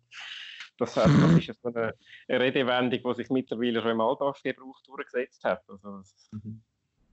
ja, äh, gewisse soll ich sagen, Knackigkeit von Dialog. Auch wenn ich muss sagen, dass äh, Looking at You Kid oder ich schaue dir in die Augen, Kleines, ich habe das eigentlich nie wirklich verstanden. Was meint ihr genau? Äh, also, das ist Ich finde es auch ein komischer so, hey, Satz. du, hm, hm, heute, also er, er Ja. sagt so einfach so out of the blue, sagt er so bei der ersten Liebesszene, also bei der Rück, man sieht es bei der Rückblende von der Liebesszene, äh, sagt er so, ah, hier, ja, wie heißt Here's Looking at You Kid. Ja, ich check eigentlich, ich check eigentlich nicht, was er damit meint, außer hey du, äh, ja, äh, ja, aber ist gleich eben. Es ist halt einfach, ist einfach das, das berühmte Zitat. Oder könnt ihr mir erklären, was genau das tiefere Sinn dahinter ist? Also ich weiß jetzt, ich glaube, den Zweck verstanden zu haben von dem Satz, weil eben es wird immer wieder aufgebaut und dass du am Schluss dann den emotionalen Moment hast, wenn sie sich dann verabschiedet. Also es ist, sozusagen wie das Leitmotiv, einfach nicht musikalisch, Mhm. sondern nicht. Genau. Ja, wirklich, Ja, genau. Aber der Satz an sich finde ich total seltsam, weil eben es Das ist ja eigentlich keinen Sinn irgendwie. Also, es ist so quasi so, ja, quasi, ja, schau dich mal an, aber im positiven Sinn. Also, das klingt jetzt so negativ, so, ja, schau dich mal an. Aber es ist mehr so, hey, schau mal, schau jetzt da. ah, Aber äh, sag, bist du schön. ja, quasi, so in dem, so in dem Stil, ich- so habe ich es zumindest jetzt aufgefasst. Mhm. Hätte Also ich habe da auch keinen, keinen grösseren, Sinn drin gesehen. Also, gibt's so ein bisschen- so. Es gibt halt immer so ein bisschen, eben das am Schluss eben wieder, ah, das hat er doch schon mal damals gesagt und so. Ja, genau. Ist einfach so sein, sein Anmachspruch, blöd, blöd gesagt vielleicht oder so. äh, wir haben die französische Nationalhymne äh, äh, vorher genannt. Das finde ich auch eine von der, von der coolsten Szenen eigentlich, wo da Nazis abend die Hymne singen und dann nachher einfach alle drüber singen in Inbrunst. Äh, auch ein sehr schöner Moment. Was ich dort äh, cool finde, eben, ich finde es auch sehr eine lustige Szene. Der Film ist allgemein teilweise extrem witzig. Und ich finde es dort noch krass, eben, wenn man bedenkt, dass der Film im Jahr 1942 rausgekommen ist. Also der ist gekommen, während, rausgekommen, während der Film eigentlich, äh, während der Film, während der Zweiten Weltkrieg Wow. eigentlich in, in voller Rage gewütet hat überall. Also das finde ich noch, finde ich noch recht krass eigentlich. In dem Zusammenhang empfehle ich übrigens noch eine kleine Klammerbemerkung. Ein anderer Film aus 1942, den ich erst kürzlich das erste Mal gesehen habe, To Be or Not To Be, Uh, von äh, Ernst Lubitsch. Äh, eine Satire, Komödie, wo's, äh, äh, wo ich sehr lustig gefunden habe. Also, und eben auch so von wegen 1942 alter Film, langweilig überhaupt nicht. Also ein grossartiger Film gefunden. Klammer zu, können wir über Casablanca reden. Okay. Äh, ich tue sonst meine Meinung auch noch kund zu dem Film jetzt so ein bisschen Ja. genauer. Äh, es ist, ich habe ja mich schon öppe die mal eben schon ein bisschen beschwert, so «Ja, alt, ich habe Mühe mit alten Filmen und so. Bei Casablanca ist jetzt das nicht der Fall gewesen, weil Casablanca ist verdammt gut alt geworden, finde ich. Der Film ist sieben, über 70 Jahre alt, fast 80 Jahre alt und Ja, und das merkt man ihm an, weil er schwarz-weiß ist und weil es teilweise halt noch so ein bisschen Schauspiel aus dieser Zeit hat. Aber ich habe jetzt das nicht so übertrieben so Theater, Theaterlet gefunden. Es ist wirklich, ich habe das Gefühl, gehabt, es ist meistens relativ modern, in Anführungszeichen, Schauspiel, was mir jetzt so ein bisschen geholfen hat. Ich muss immer ein bisschen lachen, wenn in diesen alten Filmen einmal Leute sterben und dann werden sie angeschossen und werfen die Hände in die Luft und ja, warte, können sich nicht mehr bewegen, das ist alles tot, instant. Das ist ein bisschen komisch. Aber mal abgesehen von dem, ich finde es auch sehr ein, ein Film, der eben sehr schön zum Anschauen ist. Er ist visuell sehr, sehr cool, schön schwarz-weiß. Und es ist, es ist einfach eben, wie schon erwähnt, es ist einfach eine zeitlose Geschichte, die einfach funktioniert. Es ist, es ist die, die Liebesstory und ah nein, wir können nicht, aber wir müssen uns doch, wir lieben uns doch, aber nein, es geht doch nicht, weil eben, wie du, wie ihr schon gesagt habt, ich weiß nicht mehr, wer es war, dass er sich opfert ähm, fürs große Ganze, in dem Sinne, fürs Gesamtbild.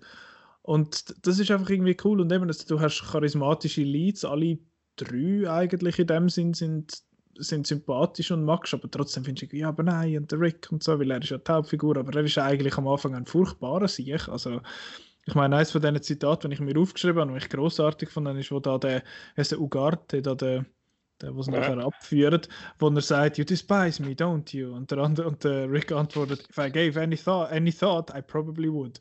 Das ist großartig, das ist hure lustig. Und also, auch wie sie es machen, was ich noch spannend finde, ist, dass sie, ich habe teilweise mit Untertiteln geschaut, wegen Popcorn und so. Und dann haben sie Französisch geredet und Deutsch geredet und das ist einfach nicht untertitelt.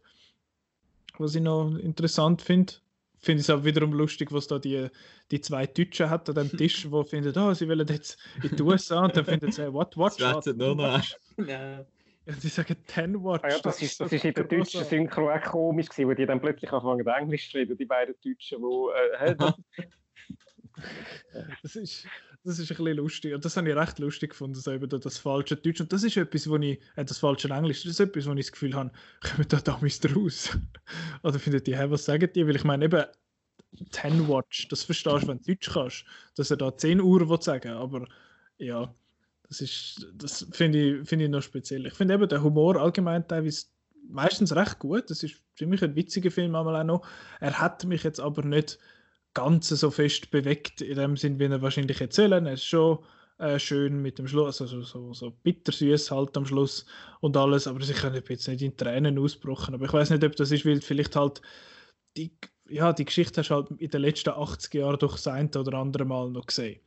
Von du hast her- halt wirklich nur den eine Flashback. Der ist schon sehr kurz, um äh, die ganze Romanze da groß können Genau. nachvollziehen.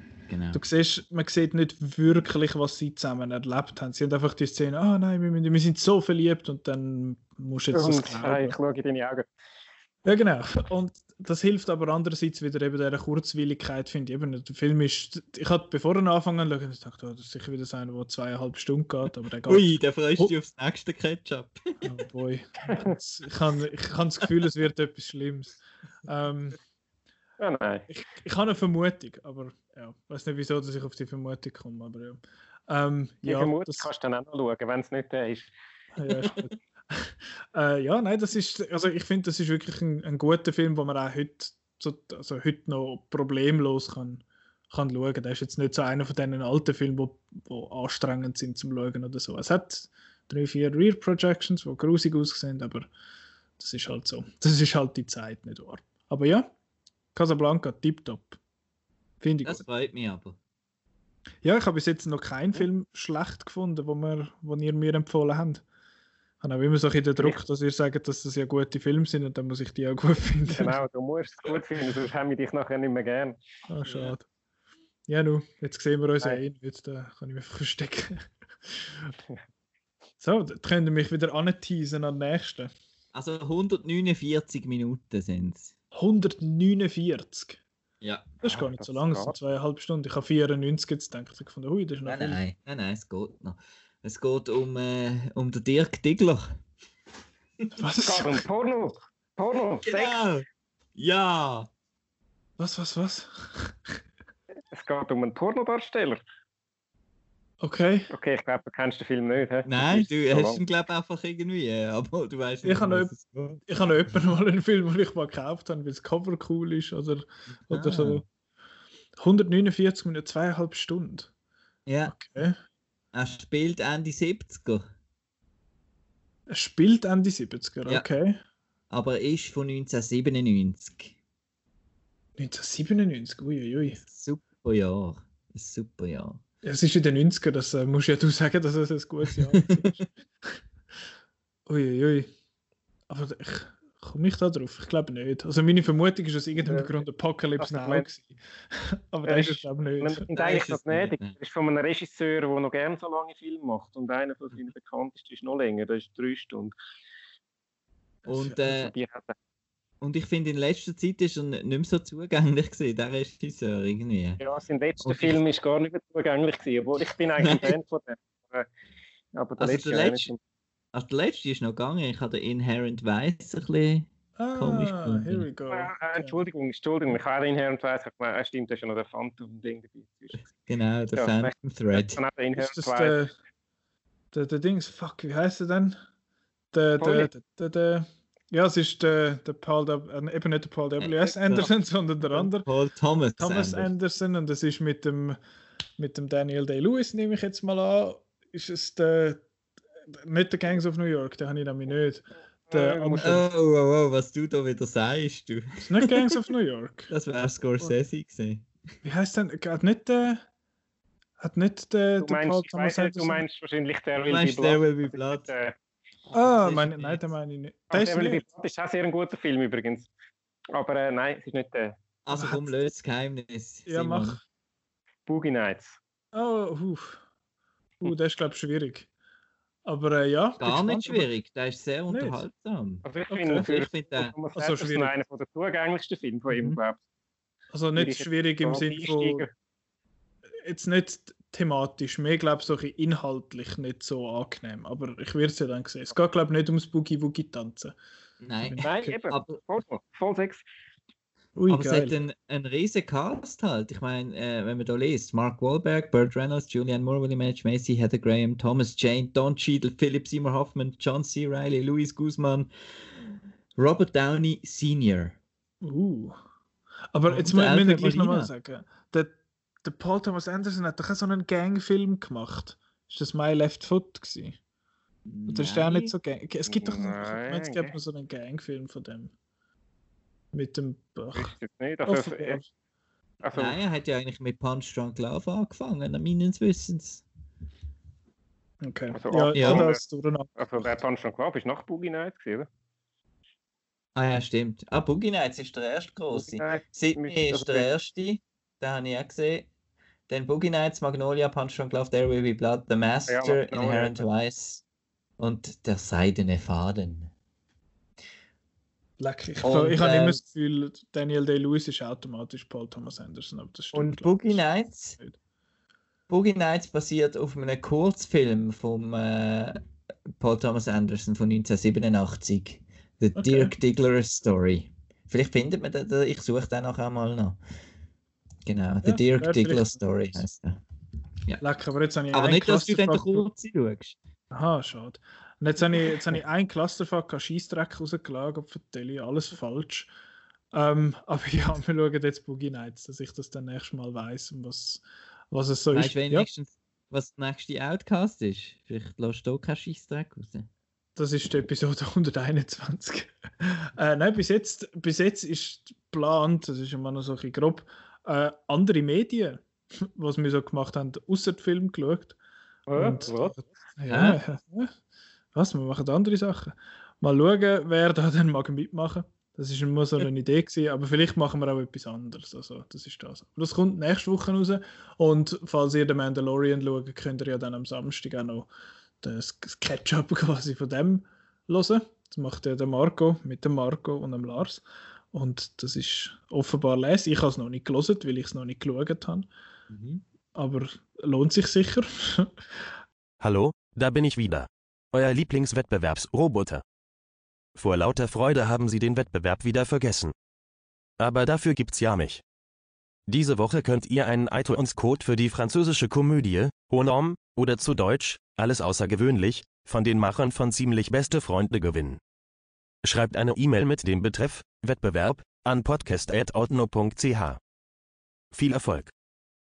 Dann, ja, schauen ihr jetzt, schauen wir alle auf in zwei Wochen Boogie Nights von Paul Thomas Anderson. Nicht Ja. der ganze Brunz, den ich rausgelassen habe vorher.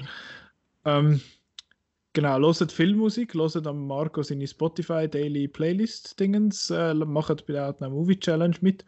Allgemein geht auf outnow.ch und folgt uns auf den Social Medias, äh, Facebook, Twitter und auf Instagram vor allem. Ich habe äh, in den letzten, ich habe jetzt letztens so Dings aufgeschaltet, so kleine Rätsel, wo man kann in, äh, in einem... Die sind super, ja, ich habe flüssig mitgemacht. Ich Uh, habe aber ich habe zwei nicht gefunden letztes Mal. Hat mich schon ein das, ist, Okay. das ist ziemlich tragisch. Es sind so, so die sogenannten Suchsel, also so Wort, also so, so Buchstabenrätsel, wo du die Wörter musst finden in so einem Buchstabensalat. Und jetzt hat es dort einen Filmklassiker haben wir gemacht und gute Regisseur, also so Top-Regisseure habe ich es jetzt mal genannt. Und äh, kommen noch viele, viele andere popkulturell spannende Sachen. Dort. Und das sonst lohnt es sich zum, uns. reinschauen. Dann äh, sonst den Podcast hören und äh, den Mandalorian Recap und die ganzen vergangenen Episoden outnow.ch selber auf Apple Podcasts, auf Google Podcasts, auf Spotify, Soundcloud, YouTube, überall eigentlich, wo man Podcasts kann hören. Und ja, ich glaube, das wär's. Oder? Abschließend die letzte Wort. Famous Liebe words. Das ist Ja. der Beginn einer wunderbaren Freundschaft. Ah. bleiben gesund, bleiben die geht vielleicht gelegentlich mal raus. Allein, ich sollte mal wieder raus. Ich bin schon. Ich gehe nur noch gut zum Posten voraus und sonst sehe ich nur. Ich habe dann bald viereckige Augen über da, wenn ich da so weitermache. Aber ja, Ja, danke vielmals. Hä? Die haben wir sowieso schon lange, die viereckigen Augen. Ja, das stimmt. Wenn unsere Eltern nur recht gehabt hätten, aber gelogen haben sie. Gelogen haben sie. ähm, ja, danke vielmals fürs Zuhören und bleiben gesund, bleiben die Bis zum nächsten Mal. Adieu! Tschüss. Tschüss.